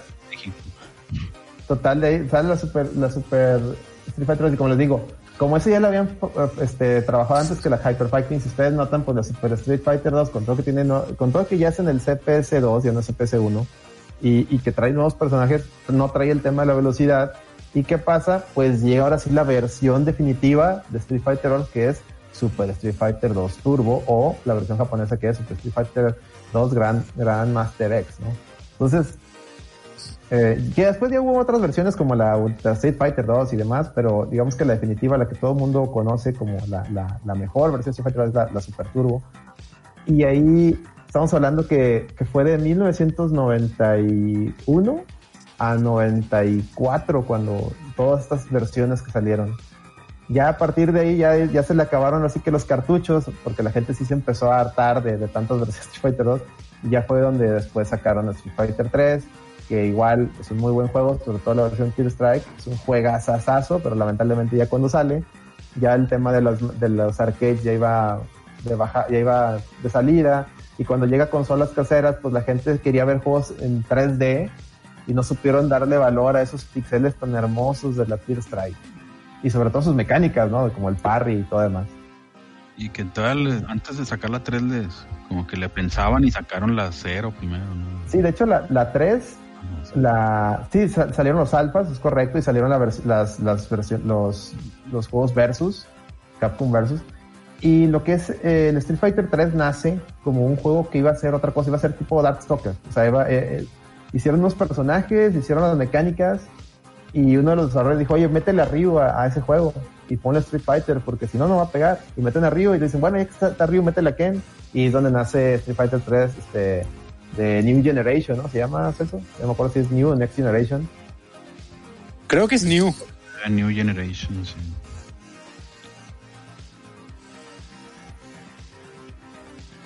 Sí es. Pero bueno, en fin, nos desviamos un poquito este. aquí del cotorreo. Así nos iba a contar cómo conoció el juego de Street Fighter 2. Sí, eh, así como Reggie, pues cuando el juego salió, mm, ya tenía unos meses, pues más bien cuando yo nací, el juego ya tenía unos meses, cual básicamente tenemos la misma edad Street Fighter 2 y yo, por lo cual no me tocó el boom. Ah, sí. Y, bueno, y mi primer acercamiento real, que ahí lo comenté, ah, aparte que ya conocía el juego con las primeras versiones caseras, fue hasta que en el 97 a mí me regalaron mi, bueno, en el 97-98 me regalaron mi primer Super Nintendo, que venía la edición de Super Street Fighter. Eh, el juego eh, me gustaba mucho y todos mis vecinos teníamos una versión distinta del juego. Nadie tenía el mismo, yo tenía el Super Street Fighter, otro tenía el Champion, no recuerdo cuáles son los nombres de las versiones en consola, pero todos teníamos distintas versiones y nos rotábamos para jugar y aprendíamos a jugar un poquito pues la progresión ¿no? de Street Fighter 2 y hasta que no fue que realmente pasado muy muy pasado los años que fue cuando realmente ya le, le empecé a, a seguir un poco más el juego de Street Fighter pues empecé a entender un poquito más de cómo se jugaba y, y realmente la repercusión que tenía ya te, te vas enterando de cómo influyó en otros juegos y sobre todo que el, parte de los desarrolladores del juego Street Fighter 2 original pues se movieron a SNK. Y sí, sí, el juego es, es realmente mi franquicia favorita en los juegos de pelea. Eh, Street Fighter 2 pues marcó, marcó un antes y un después. Es el juego de Super Nintendo probablemente el que más horas le dediqué. Y como les comentaba, digo, en la versión de consola llegué a jugar todas las versiones porque todos mis amigos tenían versiones distintas. Y sinceramente ningún otro juego me, llenó, tanto en, el juego, en la parte de juegos de pelea como lo hizo pues Street Fighter 2, ¿no? Algo que es este relacionado ahí lo que dices, así de esa competencia que, se hace con, los juegos de pelea. Eh, Capcom cuando recién creó Street Fighter 2 eh, no lo no lo hicieron con la idea de que la gente se retara. O sea, claro que tenía la opción, pero eh, los japoneses nunca pensaron que fuera a ser un boom eh, el hecho de retar, de que se retaran dos personas. Y fue, fue algo que, eh, que ese fenómeno, tengo entendido, primero se dio en Estados Unidos, donde se dio mucho pues retar, y en Japón después renació de esa manera, porque la gente en Japón suele jugar muchos juegos en solitario. Sí. Entonces sí, sí, digamos que el público americano lo recibió de una manera diferente de la que creía Capcom. Y eso pues le, funcionó bastante, ¿verdad? O sea, al, nivel que es realmente Street Fighter 2 el, arcade que revivió los arcades. Claro, digo, también parte de eso es porque los primeros juegos, bueno, las primeras versiones del juego ni siquiera podía ser mirror match, o sea, ni siquiera estaba contemplado que que las dos, que dos personas usaran el personaje, no sé. Sí, sí, sí, es notorio. Ganaban te ganaban al Willy y ya valió madre. al Bison, de lado a lado. Al Bison. Fíjate que. el Bison ya era. Ya había Mirror Match. En, ah, sí, en la Champions, cierto. Cuando puedes elegir a los jefes. Ya había ahí el, el, el, Fíjate que a mí me tocó conocer esta arcade, lo que es el, el World Warrior. Me tocó conocerla. Precisamente en cerquita de casa de mis papás había un salón de arcade. Bueno, las maquinitas, ¿no? Y no era una maquinita original. La tenían ahí, pues, eh, estaba hecha, tenían ahí el, el, el, hardware y pues estaba ahí jugando, ¿no? Y cosa curiosa, pues yo tendría unos 8 o 9 años cuando, cuando lo vi. Y digo, me acuerdo muy bien porque estaba ahí el vaguillo, ¿no? Y estaba diciendo, hazle la estatua, hazle la estatua, ¿no? el Gail. Mm, ya. Entonces sacaban ese bug y yo, ah, chinga, ¿qué pedo con eso? Los box. Sí. Los box y glitches que, que, tenía tanto Street Fighter 2, lo de las, las, la famosa estatua, las esposas. También había una forma de apagar la máquina con él. Es que él estaba tan roto que, que, glitcheaba todo el juego, cabrón. Entonces, eh, te digo, fue así, me acordé bastante. El segundo personaje que vi fue a Ken. Y pues dije, pues déjame, le meto la ficha. Pues digo, con la inocencia del niño, ¿no? Y ya ahí reté al güey que estaba ahí, yo ni sabía qué ching estaba haciendo, pues obviamente me ganó, pero pues, pues, me vale madre. Pero en eso logro hacer un agarre, porque igual como menciona Alex en el video, ¿no? O sea, los comandos pues realmente no estaban... Eh, eran un tanto, digamos, secreto, ¿no? Que eso también le daba otro empuje a que sea algo popular de voz en voz, ¿no? De boca en boca. Y eh, me sale un agarre, ¿no? El que se da vueltas de Ken. Y dice, dice el, el, el, güey que estaba ahí, ah, mira, te hizo una tranza. chinga, qué pedo con esto. Una, tranza. Y así quedó, ¿no? Entonces era la versión que estaba ahí, el, el World War. Lo asaltaste, Celerino, yo. No, qué chingado, era al revés, yo tendría unos 8 o 9 años. Este, qué tiempos aquellos, ¿no? Que podía ir solillo ahí caminando. Y cosa curiosa, y aquí yo creo donde me tocó ver la primera máquina original ya como tal, pues el cajón y todo de Street Fighter fue el, el Hyper. Eh, y a ese me tocó verlo en Walmart, creo que de Laredo. En Laredo, Texas, ahí el, pues el único pinche Walmart que había. Y ahí estaba afuera, ¿no? Tenían ahí maquinitas y tuve la oportunidad. de nomás la vi en un, en un molde de Bronzeville, También nomás una vez vi esa, la, maquinita. Bueno, entonces pues ahí, pues cada que iba para allá, pues ahí me gastaba mis dos dólares, ¿no? Jugando esa chingadera. Este, y pues estaba ahí. Y, lo que primero me sacó de onda con ese juego eh, fue la velocidad, ¿no? O sea, que de repente, pues yo ya más o menos jugaba a la otra, ¿no? A la maquinita. Eh, entonces entras a esta y pues la velocidad te saca de, onda completamente la primera vez que la agarras. Entonces sí fue muy, muy curioso porque pues perdí así exageradamente rápido, ¿no? Y otra cosa que me llamó mucho la atención pues también son los colores de los trajecitos, ¿no? Que le dieron ahí un refresh, bueno, otra unas variantes, ¿no? Entonces ya ves que salía ahí el río con un uniforme celestillo.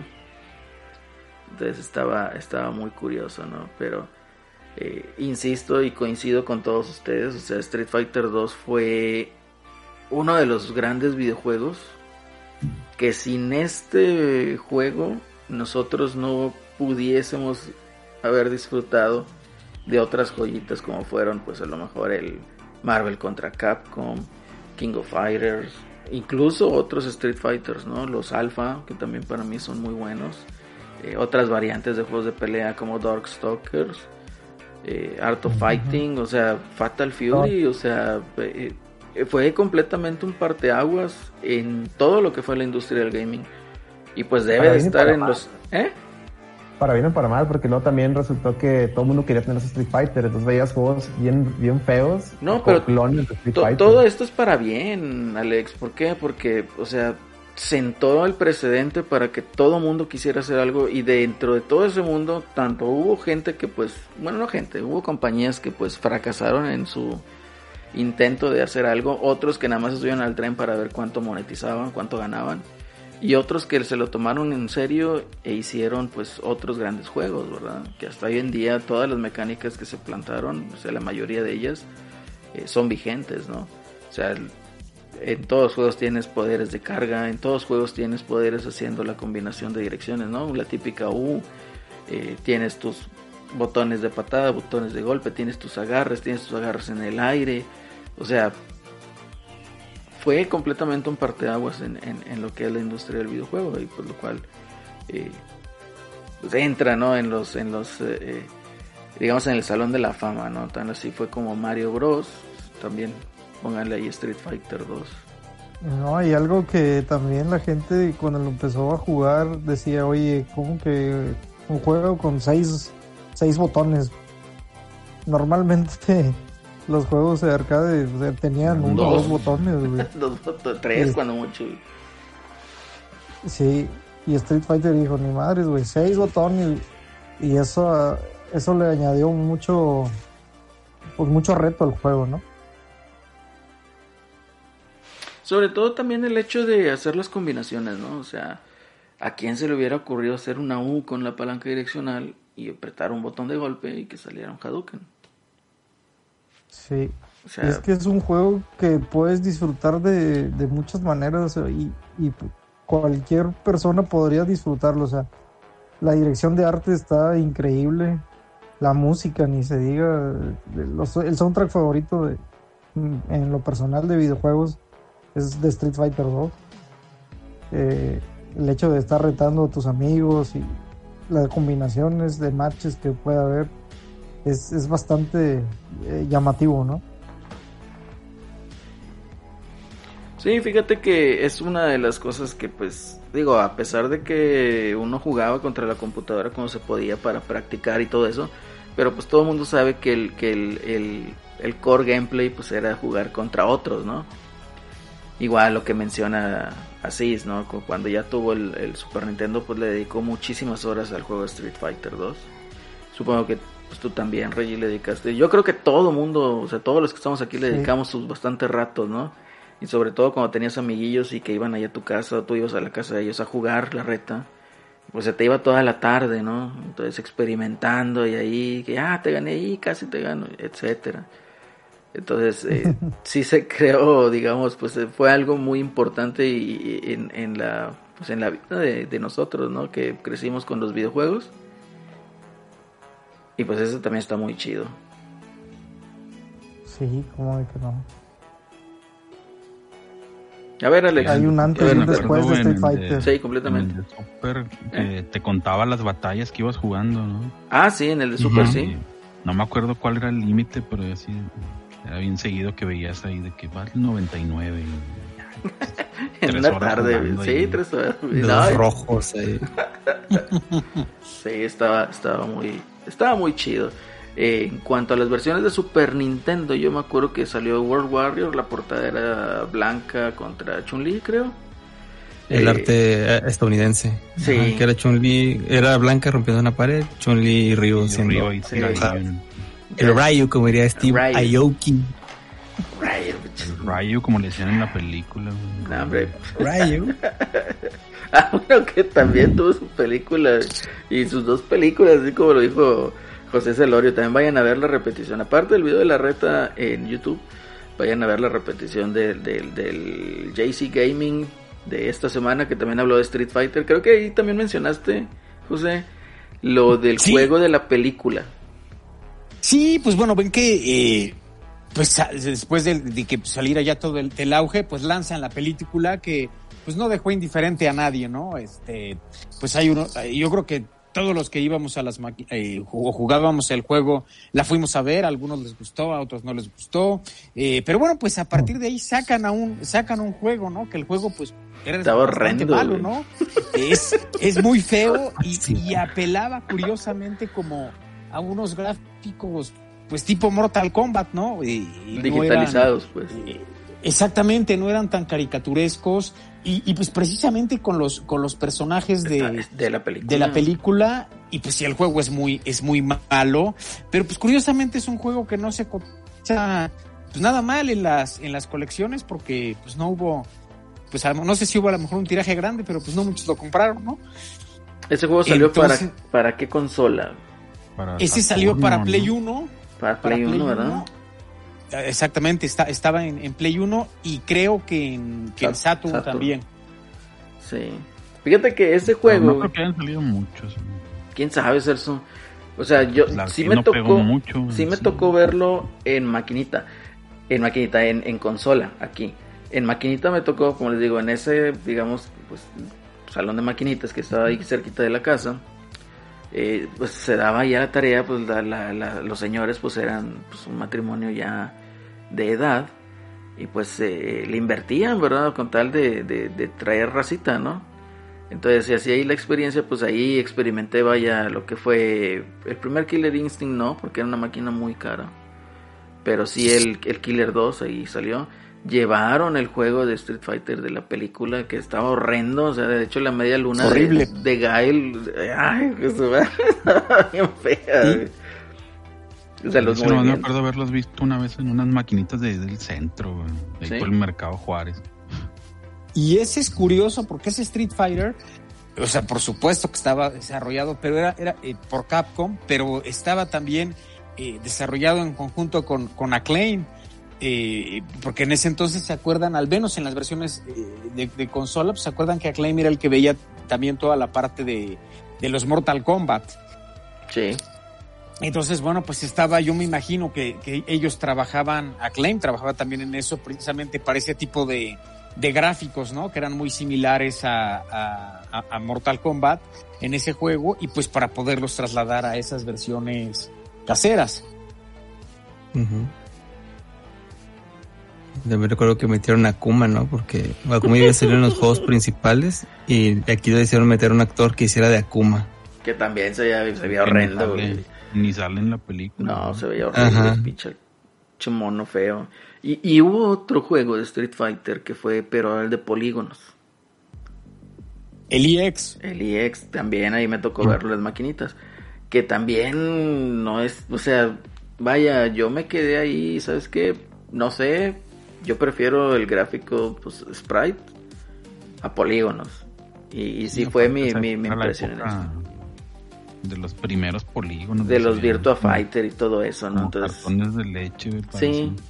Se quisieron meter ese cotorreo y no, no estaba chido tampoco, Y pues bueno, chingue su madre.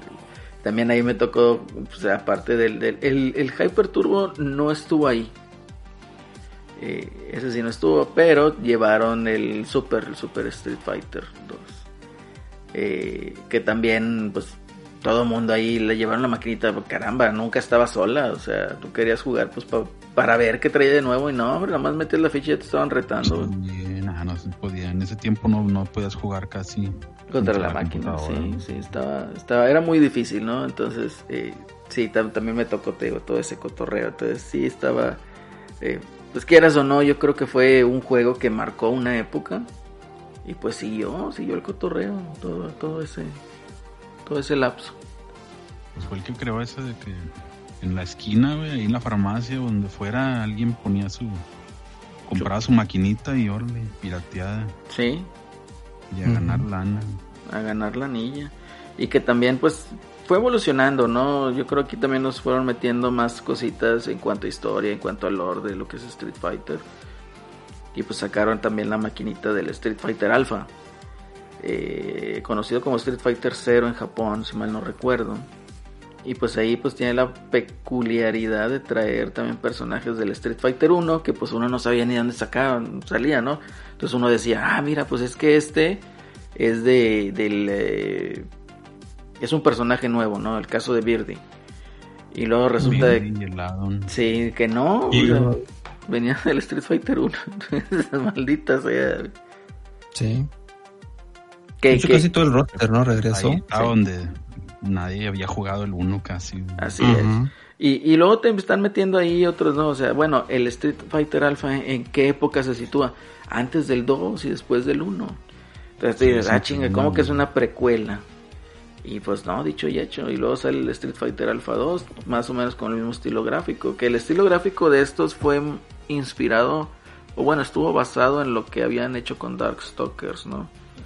Fue, la, fue lo que era el CPS 2 y más que nada fue se inspiraron también mucho en yoyos, por decir Rose, personajes como Rose es totalmente yoyos porque esos güeyes son bien fans de esa madre, güey. Jojos.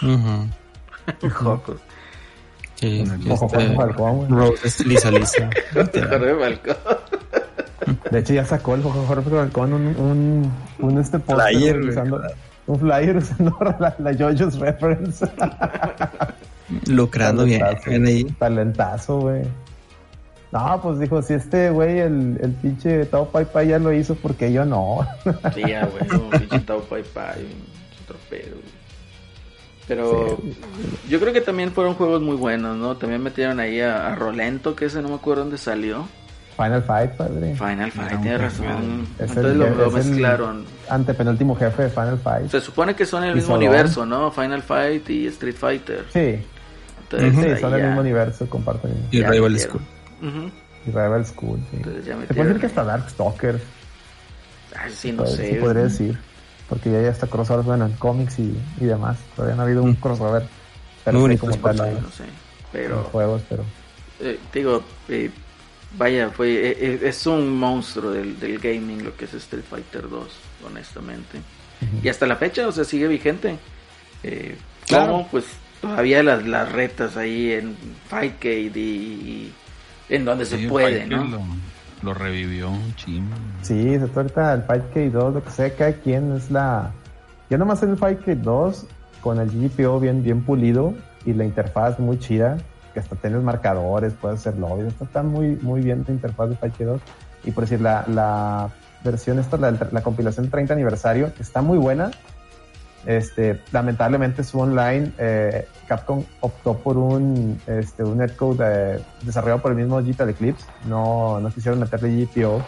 Y entonces el online, este, dejó mucho que desear y pues ya la, comunidad ya se, ya se volcó a, a Fighters. Y aparte de que en el online de esa compilación, lamentablemente, nomás son cuatro juegos. Es el Hyper, Super Turbo, Steel Strike y Alpha 3. Y pues en Fight puedes jugar Alpha 2, que en lo, en lo personal, el Alpha 2 de la serie Alpha es mi favorito.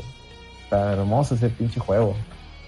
Me encanta, me encanta el Alpha 2. El Alpha 3 ya trae unas mecánicas medio raras.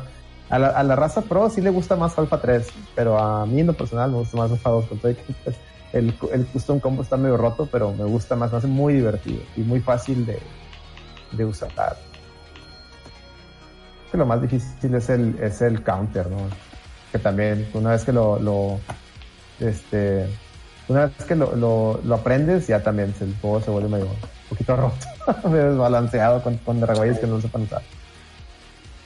Pero pues también fueron los primeros pininos. Gracias a eso, gracias a esas mecánicas, después Capcom sacó el parry, que para mí, insisto, Team Strike es, es la culminación de, de buscarle las mejores mecánicas a un juego de pelea. Team Strike.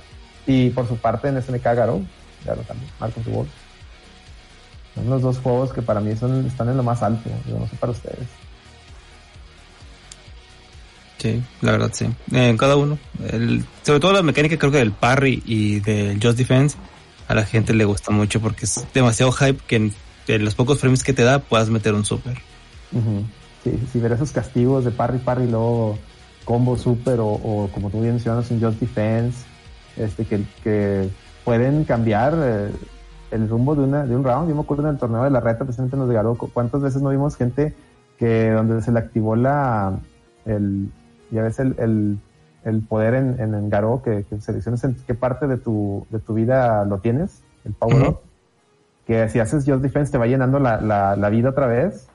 Sí. Y cómo raza, aprovechando esa mecánica, pues le da la vuelta a un round que estaba casi perdido, ¿no? eso, es, eso, es, muy padre de ver, pero a, su vez muy difícil o sea, ya, ya pide una habilidad del jugador que ahora en los, en los juegos actuales no, no se, no se pide, ¿verdad? Ahorita, de hecho, también ahí está la polémica de que los juegos ahora son cada vez más, más así, incluso el tema de juegos de pelea, que a su vez también es bueno, o sea, ¿por qué? Porque eso atrae nuevo público, lamentablemente no ha funcionado como, como la, los niños desarrolladores lo, lo quisieran ver, ¿no?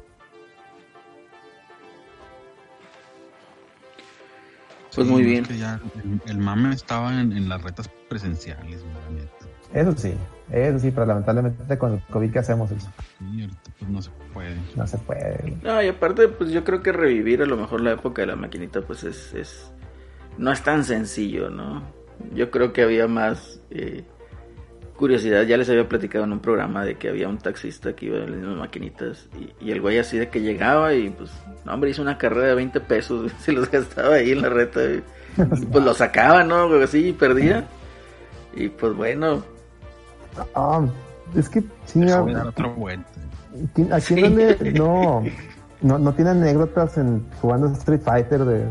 de te robabas el cambio de las no, que llegaba un vato, yo me acuerdo una vez que, que fue como que, ay, güey, pinche life hack, güey. Un vato con un alambrito, güey, le metía caídos al maquinito. Ah, no, hombre, pero... todos de que, oh, no mames, ¿cómo haces eso? No, mírale. O sea, se da cuenta la señora de las máquinas, ¡ah, está muerto, cabrón! Y, y, nunca faltaba que, que, iban con otros, ¿no? De, güey, hazme casita en lo que le meten el alambre, ¿no? Entonces este, uno, se escondía, uno lo tapaba y el otro ahí hacía la trampa y de repente ya tenías 50 créditos, ¿no? Sí, no, y la señora o el señor que se encargaba de la maquinita se da cuenta, eh, ¿por qué están jugando tanto Street Fighter y no me ha caído lana acá, güey? O sea, ¿qué pedo? No me han venido a pedir fichas. Así es. O cambio, ¿no? Porque también había las maquinitas locales ahí me tocaba mucho. Había un señor ahí por la, en la casa en Guadalupe. Saluda a Lemus, que resultó que es vecino del Lemusario. Este, había unas maquinitas, un señor, un señor ya grande, o sea, un abuelito, por así decirlo, dicho con todo respeto. Y él, pues, compró las maquinitas para tener ahí este negocio. Y él, él tenía las maquinitas este, modificadas para que la ficha que, que, te diera crédito fuera una de las de, de 500 pesos de, que eran de Francisco y Madero, ¿no se acuerdan? Antes de que le quitaran los tres ceros. Sí, sí. Era, un, sí. era un monedón así plateado de, de, Francisco y Madero, un monedón, donde le metías la ficha, se oía el caía, estaba bien pesada la moneda, cabrón. Imagínense como la de 10 pesos de ahorita, más o menos ese pelo estaba, pero plateada esa moneda estaba. Esas eran las fichas, güey. Entonces, ya se imaginarán cuando veía que, que a mi mamá le, le sobraban de esas, luego los agarraba y me las gastaba ya con, con el señor Ed.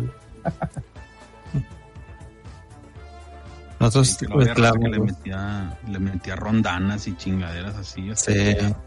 Por eso inventaron las que eran como un Pac-Man que topaba y luego le tenías que dar vuelta para que entrara la, la pinche ficha porque luego me hacían tranzas ahí.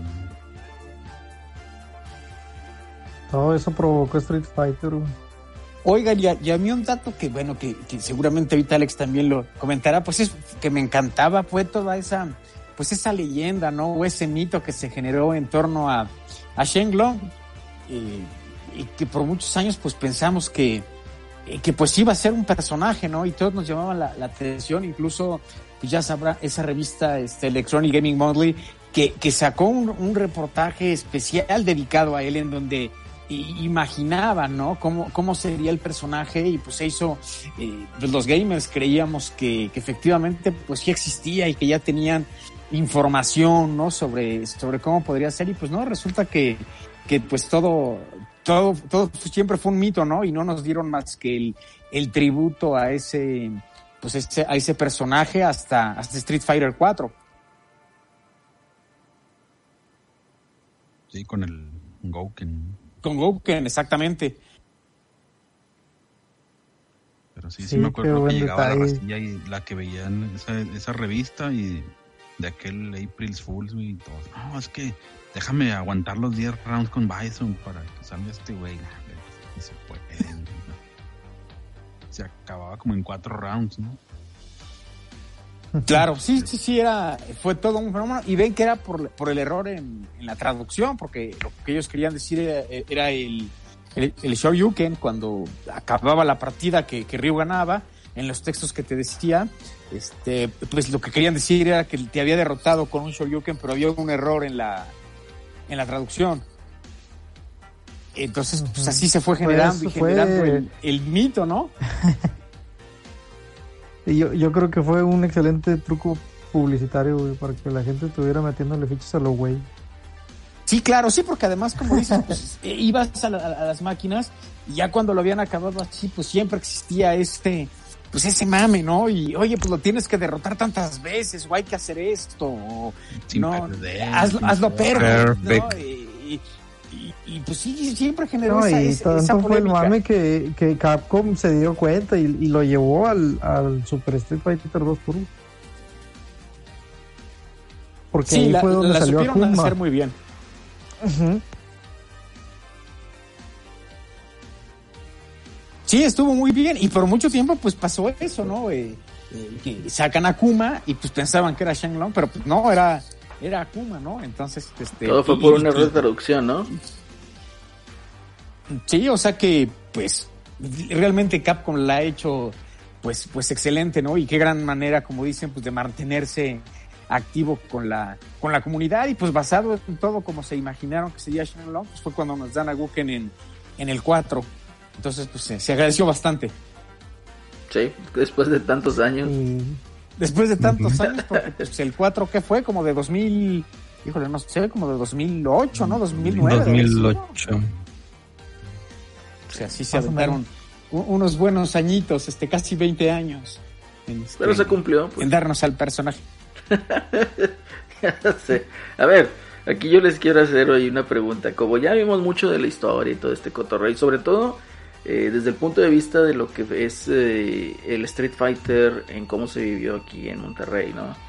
Eh, una anécdota graciosa que les haya tocado precisamente con, con esta máquina. Yo les puedo contar una. Adelante. a ver. Cuando estaban haciendo ahí las retas, pues realmente pues eran, pues éramos chavillas, ¿no? Que estábamos en, en ya digamos un poquito más grandes, ¿no? Ya en la secundaria, ya en la prepa, pues ya era otros, otros juegos, ¿no? El, el Alpha y el King of Fighters. Pero pues estaba en la reta del Super Street Fighter, ¿no? Entonces nunca estaba, o sea, ya ves que pues, siempre decías ahí la racita, ¿no? De los que iban a, a, jugar y todo eso. Y pues siempre estaba el, el, vaguillo, ¿no? Que estaba ahí.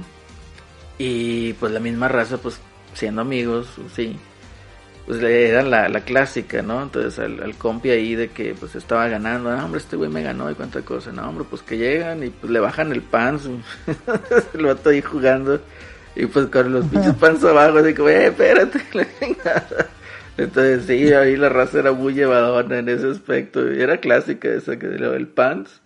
Y dices tú, no, hombre, qué chingados, yo mejor vengo a jugar, pero con pantalón y no me la vayan a querer aplicar igual. Pero sí, sí, y la otra también era la clásica que te pagaban la maquinita, ¿no? El vato ardilla, así que perdía y te la, pagaba. Tu chinga.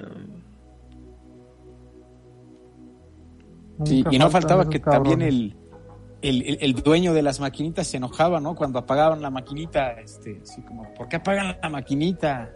Este, pórtense bien.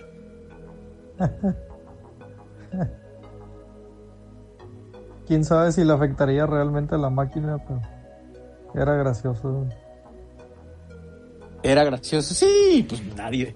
Quién sabe si le hubiera afectado y como dicen, como el que nos platicaban, pues si eran eh, los señores pues grandes y, era su inversión y todo, pues con toda razón. Y en ese entonces pues, estaban pues mucha lana las, las arcades, ¿no? Entonces, pues con toda razón iban a, a procurar y a preocuparse por su patrimonio. Así es. Tengo una que era en un local de máquinas, ahí la conocida López, ahí la en Santa. Había muchas, bueno, de todos, daba la casualidad que la mayoría de las personas que jugaban en esas máquinas, sobre todo en Street Fighter y King Fighter, todos jugaban a mano cambiada. Era tan raro que, que no era más uno, sino casi todos en ese local aprendieron a jugar, no sé por qué, todos a mano cambiada y ahí yo bueno, aprendí un poquito, pero la neta nunca pude dominar el, el cruzar las manos. Pero sí, sí, había mucha gente que llegaba ahí a retar y te acercaba a la máquina y que mano cambiada y como que, ah, no sé, te da cosa perder con alguien que, que hiciera eso. ¿Qué decías? Ya valió madre, aquí ya valió madre mi ficha. Nunca entendí eso de la mano cambiada, güey. Sí, nomás si eras, si eras derechos, es que, se, se, transformó, yo creo, ahí, o sea, siguiendo el comentario de Asís, yo creo que se transformó ese gesto de la mano cambiada con decir, no, hombre, ahora sí, me la vas a pelar, porque ya, estoy jugando en, en, otro nivel, sí, más pro, en otro nivel. Yo tampoco pude. Yo, yo sí llegué a jugar unas, pero porque había unas maquinillas que te ponían la palanca del lado derecho. Ah, ya estás acostumbrado a jugar con la palanca del lado izquierdo y la mano cambiada. Ah. Pero no se podía bien. No, está cabrón. Eran maneras de entrenar tipo Karate Kid, güey. Sí, güey. Ah, un compa aquí un mamón que decía, no, me te voy a ganar con una mano, güey. Ah, el chino, ¿qué? Y perdía. Ohio, ¿qué, güey? Y perdía. Movían chino y no, sí ganaba el bar.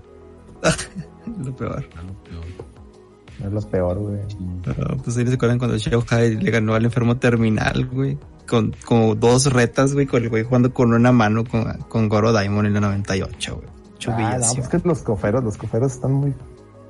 Son un punto y aparte, güey. Los coferos y los smasheros, güey. Era más bien en el cof donde hacía eso ese vato, ya me acuerdo. Sí. Fíjate que los, los, los comandos de la COF son todavía más difíciles que Street Fighter. O sea, con, con una mano jugar con no mames. Es que como todos los, que la mayoría de los combos empiezan con short por eso, por eso podían hacer eso, porque pues, ah, haces el hop, short, short y especial. Y ya, es lo único que, que hacías y podías simplificar un poco, pero pues obviamente tienes su grado de dificultad, ¿no? No nada más era, no eran, no eran así enchiladas, ¿no? Pues, combinar, meter short, short y especial, sí, sí, sí te, se te lleva muy buen de práctica. Pues sí, sí, sí ahorita que, ahorita que mencionan lo de, lo, de los pan, a mí me pasaba mucho eso. Estaba morrillo, pues te llevas con, el, con la, el uniforme de la secu, que a veces era pants, no sé si se acuerden, siempre había un día que era pants. No, ibas Y les empezabas a ganar a los batillos. Decían, pinche huerco culero, vas a ver. Y uh, te empezaron a bajar el pues ya no mames, culero, no mames. Y ya donde, donde te lo acomodabas te, te ganaban, güey. No, no mames, güey. Abusivos, en la secundaria aprendí que si llevaba pants, debía llevar un boxer y, y algo abajo, güey, porque si eh, en lo que hiciera, si fuera a jugar fútbol o fuera de las maquinitas, todo lo iban a bajar, güey. Y, ya había aprendido. Aprendí a la mala, güey, con mi pinche truza. Dije, no, güey, primeros días, güey. Dije, no, no, no me vuelvo a pasar, güey. Me voy a llevar un short o me voy a llevar un boxer abajo. Pero qué horrible. Qué horribles experiencias. ah, está feo, está feo. Pero bueno, chavos, yo creo que no sé si tengan algo más que aportar referente a Street Fighter 2 y su grandeza. No, pues que como ya se mencionó, es, fue el antes y después, fue el yo no, yo no el mundo del Yo no diría que fue que fue el antes, Alex, porque no había nada antes. Sí, porque pues exactamente, pues Entonces, no, fue, no fue el antes, o sea, fue donde partió. Estaba Street Fighter nada más, estaba Street Fighter la, primera versión que era horrible. Donde arrancó. Llega Street Fighter 2 y dices tú. Aquí arranca. Estas son las bases, esto es. Y pum.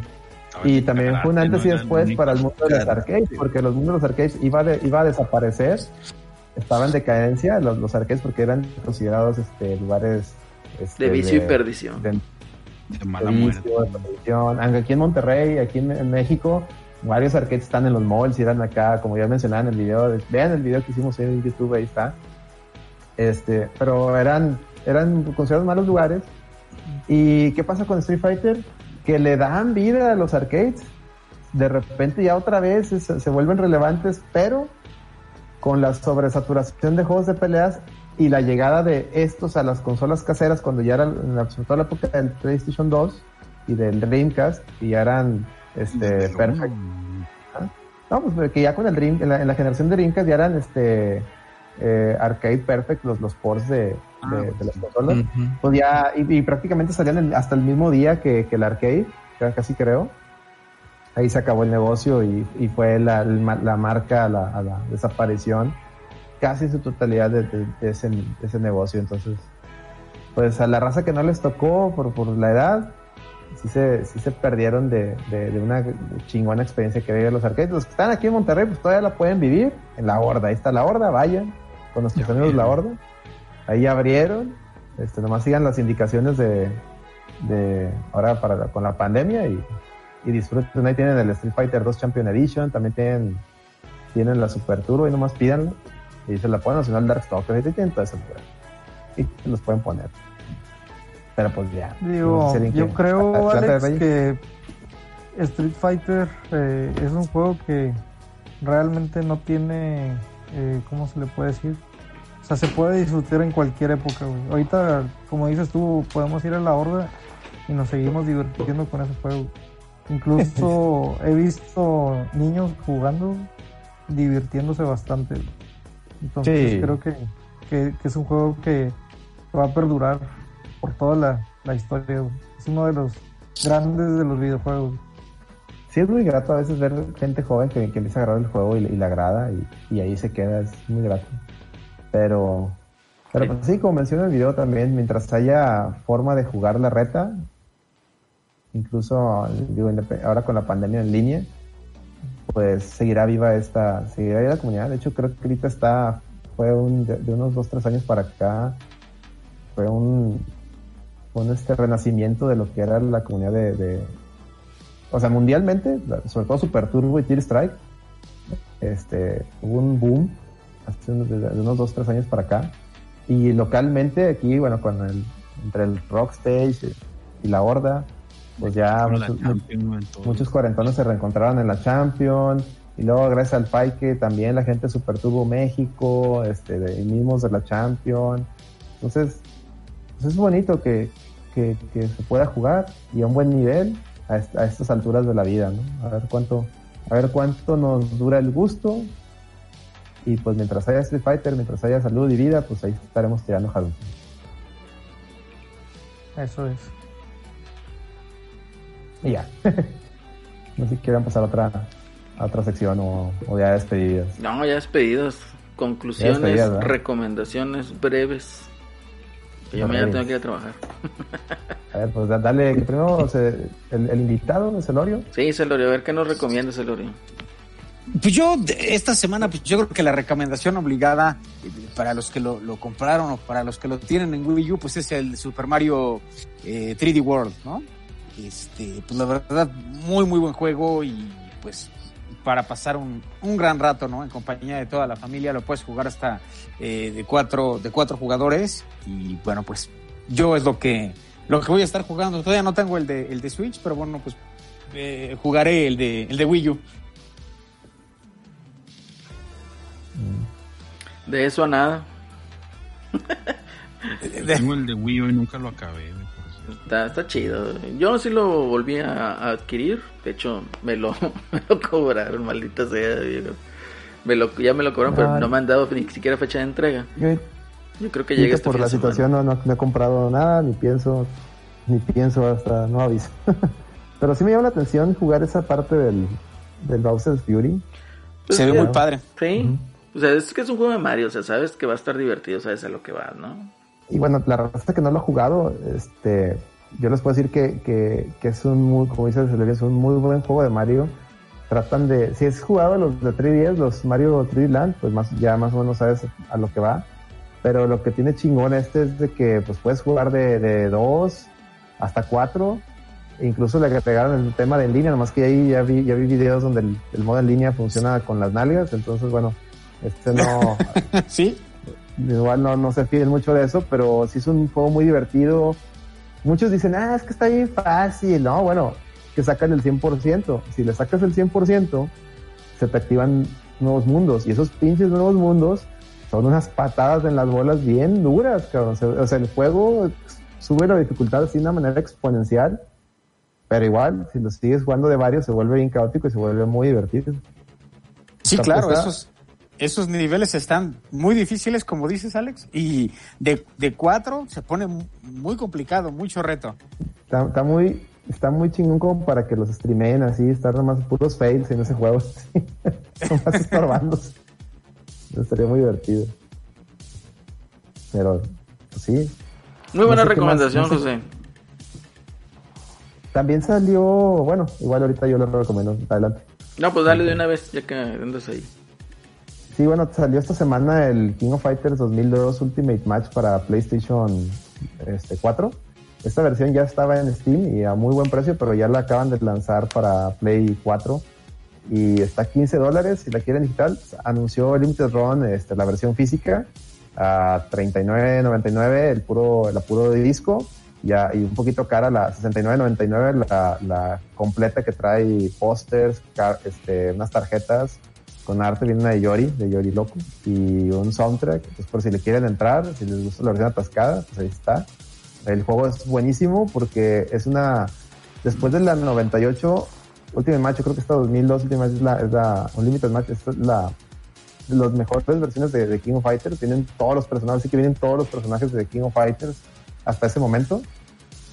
Y el, con el, como trae eh, este Rollback Network, el online corre bien chingón, entonces si no la tienen en Steam o si la tienen en Steam pero no encuentran mucha reta, pues aprovechen que está la de Play 4, no está tan cara y pues ahí pueden encontrar ahorita, ahorita hay mucho, mucha gente jugándola, entonces aprovechen, ¿no? Y de otras recomendaciones que nos tienen que ver con videojuegos, fíjense que ya ven que, ya ven que Led hizo la, la video reacción de, del, del chango contra el reptil. Este, pues me dio la, me dio me entró la curiosidad, sin albur, de, de ver las películas de, de, este, del Monsterverso, que, que así le llaman, de, de Warner Brothers. Y aproveché que ahí en Netflix está la, la Godzilla 1 y está la de King Kong. Me las aventé. De hecho, ayer, ayer platiqué un poquito de esto en el No Produzca, pero imagino que pues, a veces siento que es distinto público, entonces lo vuelvo a explicar. Empecé a ver esas dos películas y, y también empecé a ver, está en HBO la, la segunda, la segunda de, de Godzilla, y están buenas eh, conectan muy bien. Curioso que Warner Brothers en, con Godzilla y King Kong sí pudieron hacer el, conectarlo todo bien. Y con Superman y Batman hicieron un cagadero. Pero bueno, eso es, eso es, lo dejo ahí de discusión.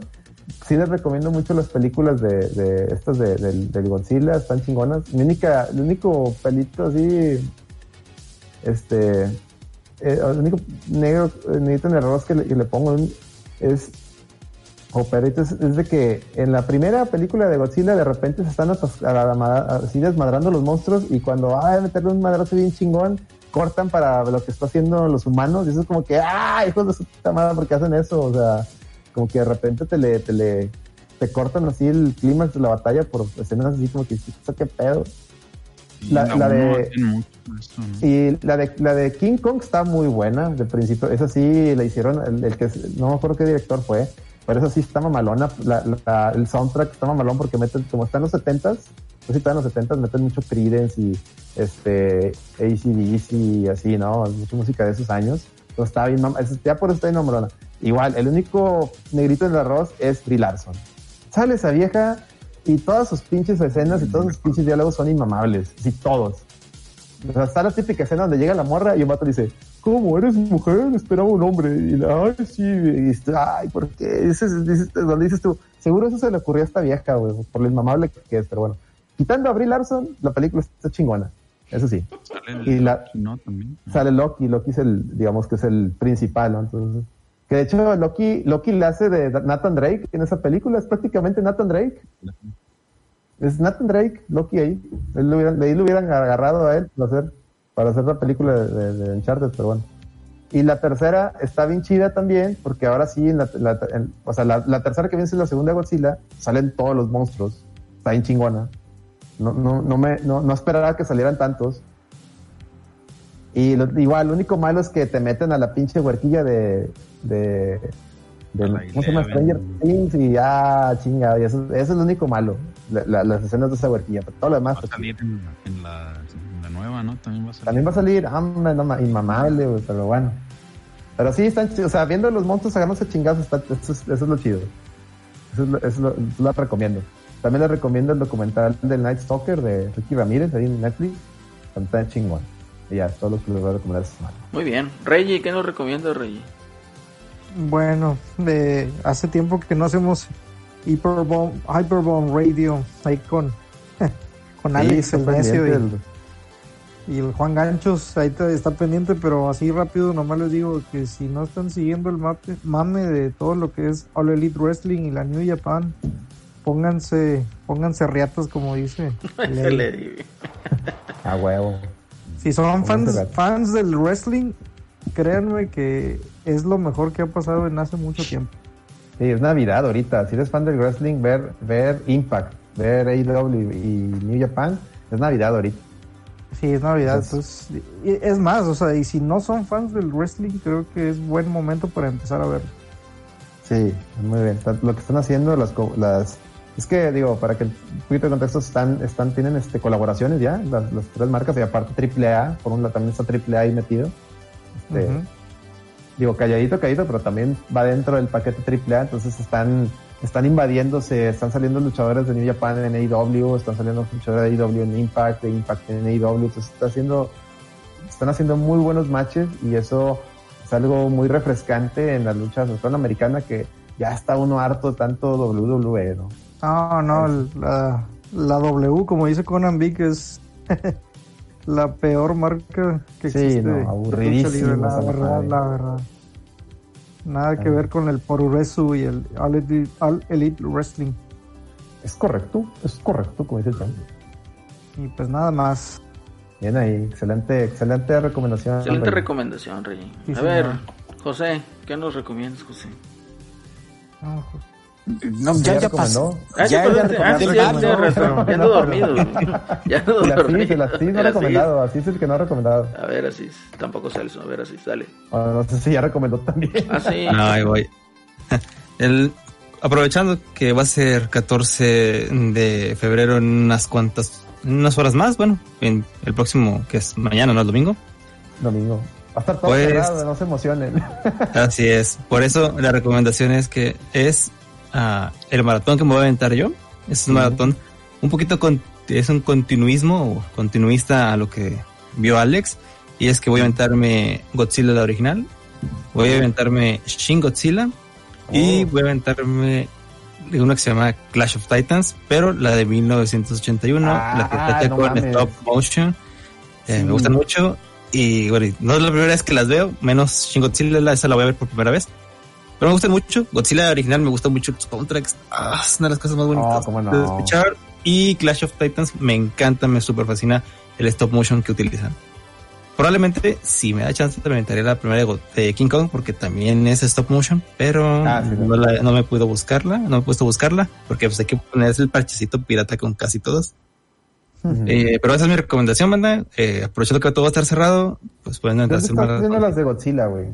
Las originales. ¿Dónde están? Ah, o también las estoy viendo acá pirata. Fíjate que es lo que alternativos creo que, creo que por medios alternativos. La que me acuerdo que está en YouTube para rentar es la de Clash of Titans. Mm. La de Shin Godzilla decía que estaba en Amazon Prime, pero la verdad nunca la encontré. Supongo que voy a tener que también ir a la bahía. Yo me acuerdo que había varias de Godzilla viejas en Amazon, pero ya no las voy a buscar. Creo que ya no están. Eh, la, que, única que, queda es la de 2014, pero por HBO, ¿no? De que hay que rentarla. Y pues Shin Godzilla. No, están, está en la, de Godzilla, la, la, ah, la, la, sí. Sí, pero la, primera. Y creo que la dos está en HBO, pues digo, pues, HBO Ajá. Sí, la uno también está en. Pero igual menos de esas que quiero ver, eh, pues poner que, que aplicar medios alternativos, menos con la de Clash of Titans, que es ahí está en YouTube. En la parte de que pues hay que rentarla, pero pues ahí está, ¿no? Y esas son mis recomendaciones en videojuegos. Eh, pues últimamente, como hay una hubo una nueva actualización hace una semana de Genshin Impact, le estoy tirando los gachapones de esa cosa, ahorrando para una monita que va a salir en unos unas semanas más. Esto sería todo por mi parte. Muy bien, a ver, ¿quién falta de recomendación más fácil? Celso, ¿no? No, que ya había dicho. Bueno, Celso, vuelve a recomendar algo. Ya me dormí. Pues eso es que ya. No, güey, pues este. Hablando de Street Fighter, este, les recomiendo que si no tienen el Street Fighter 5, pues ahorita está ahí en oferta en la PCN. Un 40%. Está gratis ahorita, güey, o sea, para bueno, que lo pruebes, güey. Sí. ¿Que lo calen? si quieres jalar el, ya el Champion Edition, el que trae las cuatro temporadas, menos la última, está a 15 dólares ahorita. Igual el trial trae los 40 personajes. Ah, sí, trae todo, todo el mame. Sí, trae todo. Hola, sí, ahorita es cuando ya es hora de volver a subir al mame porque ya tengo ¿Quién ahí, Celso? varios meses de no jugar realmente. Hay que jugar el fin de semana, Celso. Hay que jugar y lo transmitimos. Y el ranking ahorita está bien, bien amable, la verdad. De, ya salga la, la, actualización también le damos. Sí, pero igual mañana nos juntamos y le damos un ratillo al, al, al 5 ahí le, le, avisamos, le, invitamos al Sebas que creo que ya tiene PC otra vez. Sí, creo que hoy, creo que hoy streamió también Street. Genshin Impact y creo que Street. y es comunista también, cayó en los chinos con todo el que los odia.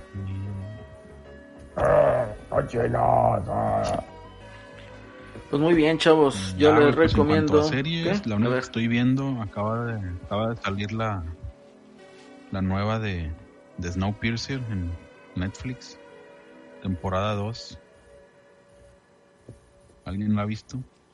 No.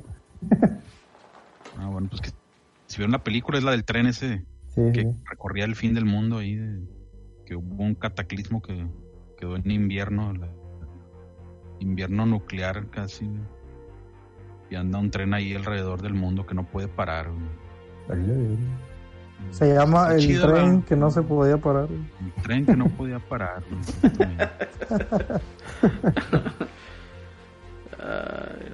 pues bueno. Está bien. Lo malo es que como es de, Netflix y creo que TNT, pues va saliendo un capítulo por semana. Uh, caga que hagan eso, güey, caga que hagan eso. Sí, es lo malo. Pero bueno, ahí está la temporada 1, ya está completa y la 2 van como tres capítulos.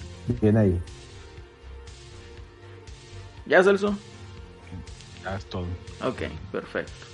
Yo les recomiendo que no vean la película de Project Power de Netflix.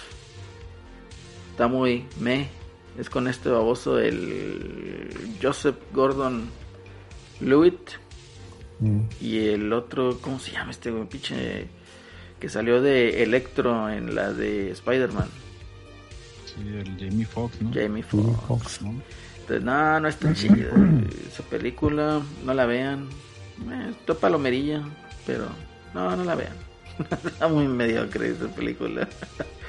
Ah, pues, me acuerdo que vi un, vi un review cuando salió y decían que estaba pinche. Sí, está pinchona. Entonces dije, ah, pues sale este baboso, vamos a ver qué hace. No, no, olvídalo. No lo hagan, chavos. Y ya, es todo. Es todo, amigos. Y pues bueno, yo creo que ya llegamos aquí al final de esta emisión, episodio número 96, la red VG Podcast. Alex, ¿dónde nos pueden escuchar? Nos pueden escuchar, bueno, cada viernes en vivo a través de este canal de twitch.tv la red. Luego la repetición se sube a YouTube a las 24 horas en youtube.com slash la red VG. Después la versión solamente audio se sube a todas las plataformas este, más importantes de, podcast como es Spotify, iVoox, Amazon Music, Google y Apple Podcasts, antes iTunes, entonces ahí nos pueden encontrar. Y creo que andamos en otras más chiquitas, pero ya no me acuerdo, pero ahí por ahí andamos. Si googlean la red VG les va a salir todo el cagadero. y pues sigan nuestro, nuestro, a nuestra cuenta de Twitter, arroba la red VG, y a la cuenta de, de Facebook, facebook.com slash la red VG podcast, así pegado denle like porque ahí estamos, ahí estamos publicando artículos, reseñas, este, videos chistosos que a veces no, por el tamaño además no, no, caben en, en, Twitter, porque Twitter ahí más deja videos de dos minutos o algo así. Entonces ahí Facebook es como que una, es como que otro medio que podemos ahí compartir contenido, entonces para que se pongan reatas y no se lo pierdan. Así es, y de hecho, este, bueno, pues también ahí mandar saludos aquí a nuestros ¿cómo se puede decir? No compañeros, pero sí que compartimos el mismo gusto, que son los de Screen MX. Para que chequen ahí también sus podcasts, su contenido, igual sus redes sociales y su página de internet. A nuestros queridísimos amigos de Overdrive Media. Mi queridísimo amigo Gongo, ya te extrañamos. Y aquí. y aquí también pues a José Celorio que ya nos está acompañando cada rato. Qué bueno, José, qué bueno que te das aquí la oportunidad de acompañarnos. al contrario, pues a todo dar, yo me la paso muy bien aquí con, con todos ustedes y bueno, pues aprovecho también para, para hacer mi anuncio, pues igual me pueden seguir ahí en, en, todas las redes, Ayam José Celorio, también me he estado metiendo ahorita pues un poquito ahí al, al Twitch, entonces pues ahí luego andamos pasando eh, algunos algunos videos y pues, como siempre pueden ver pueden ver el, el, programa de JC Gaming los los miércoles a las 9 de la noche y pues está disponible también en, en Instagram eh, live que empezamos y ya a partir de, esta semana pues ya también eh, estuvimos en, en YouTube y en, y en Twitch para que lo puedan sintonizar también. Excelente. Muy bien, muy bien. Ahí también de la cuenta de Twitter, pues pueden jalar el contacto directo de todos nosotros, ¿verdad? Entonces, tienen ahí algo que cotorrear, adelante. Y pues, ¿qué más? ¿Qué más? Yo creo que eso ya es todo. Un placer haberlos escuchado esta noche, muchachos. Sí, señor. Sí, señor. Y pues, el placer es suyo. Gracias. Ahí nada más quedamos. El Eddie, el, que, el Eddie, ándale, lo que te iba a decir. Quedamos péndulos ahí, ojalá y se pueda hacer este lunes la lloradera deportiva. Y, a ver qué cotorreo sale. Que las redes sociales andan muy, andan muy, ahí andan muy calientes, con, sobre todo con el, con el expansón del Faitelson. Y pues ahí trae ahí su disque polémica al estilo Don Robert, que pues no, nadie, nadie es igual al, al señorón. Ni a los talones le llegan. Pero pues muy bien, chavos, muy bien. Ah, pero ya ves que ese morro le tira a, todo a ver quién se gancha, Sí, hasta que no le dé un gancho otra vez el Cuauhtémoc blanco. Sí, yo nomás me meto a ver sus tweets para ver lo que le responde. Sí, ofensivo tu pinche. Que, que después de que lloró el vato, de, de, que nada más le respondían eso, después de que lloró, ya la gente así como que sí lo dejó medio en paz, ¿no? No, hombre, ¿cuál? Pero, no, sí, que, que le había escrito. No, siguen igual. igual. Yo, yo lo que he visto en estos días es de que ya no, ya no está en el top, pues, de los favoritos el de chingazo que le puso el divo de Tepito, que sí era muy gracioso. Así es. Sí le han bajado, sobre todo el, el, que había creado una cuenta que se llamaba el, putazo Faitelson. Sí, pues es que le, le, le, le, le, fue a llorar. El, el Faitelson se le hizo de pedo, güey se la hizo de pedo.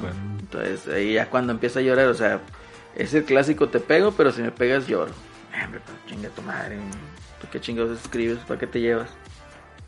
El que se, el que se ríe se aguanta. Ándale, el que se ríe se aguanta, el que se lleva se aguanta. Así de sencillo.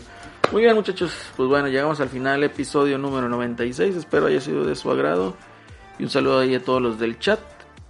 Y pues bueno, muy buenas noches, muy buenos días. Y nos estamos escuchando, chavos. Hasta pronto. Hasta pronto, buena noche. Hasta la próxima.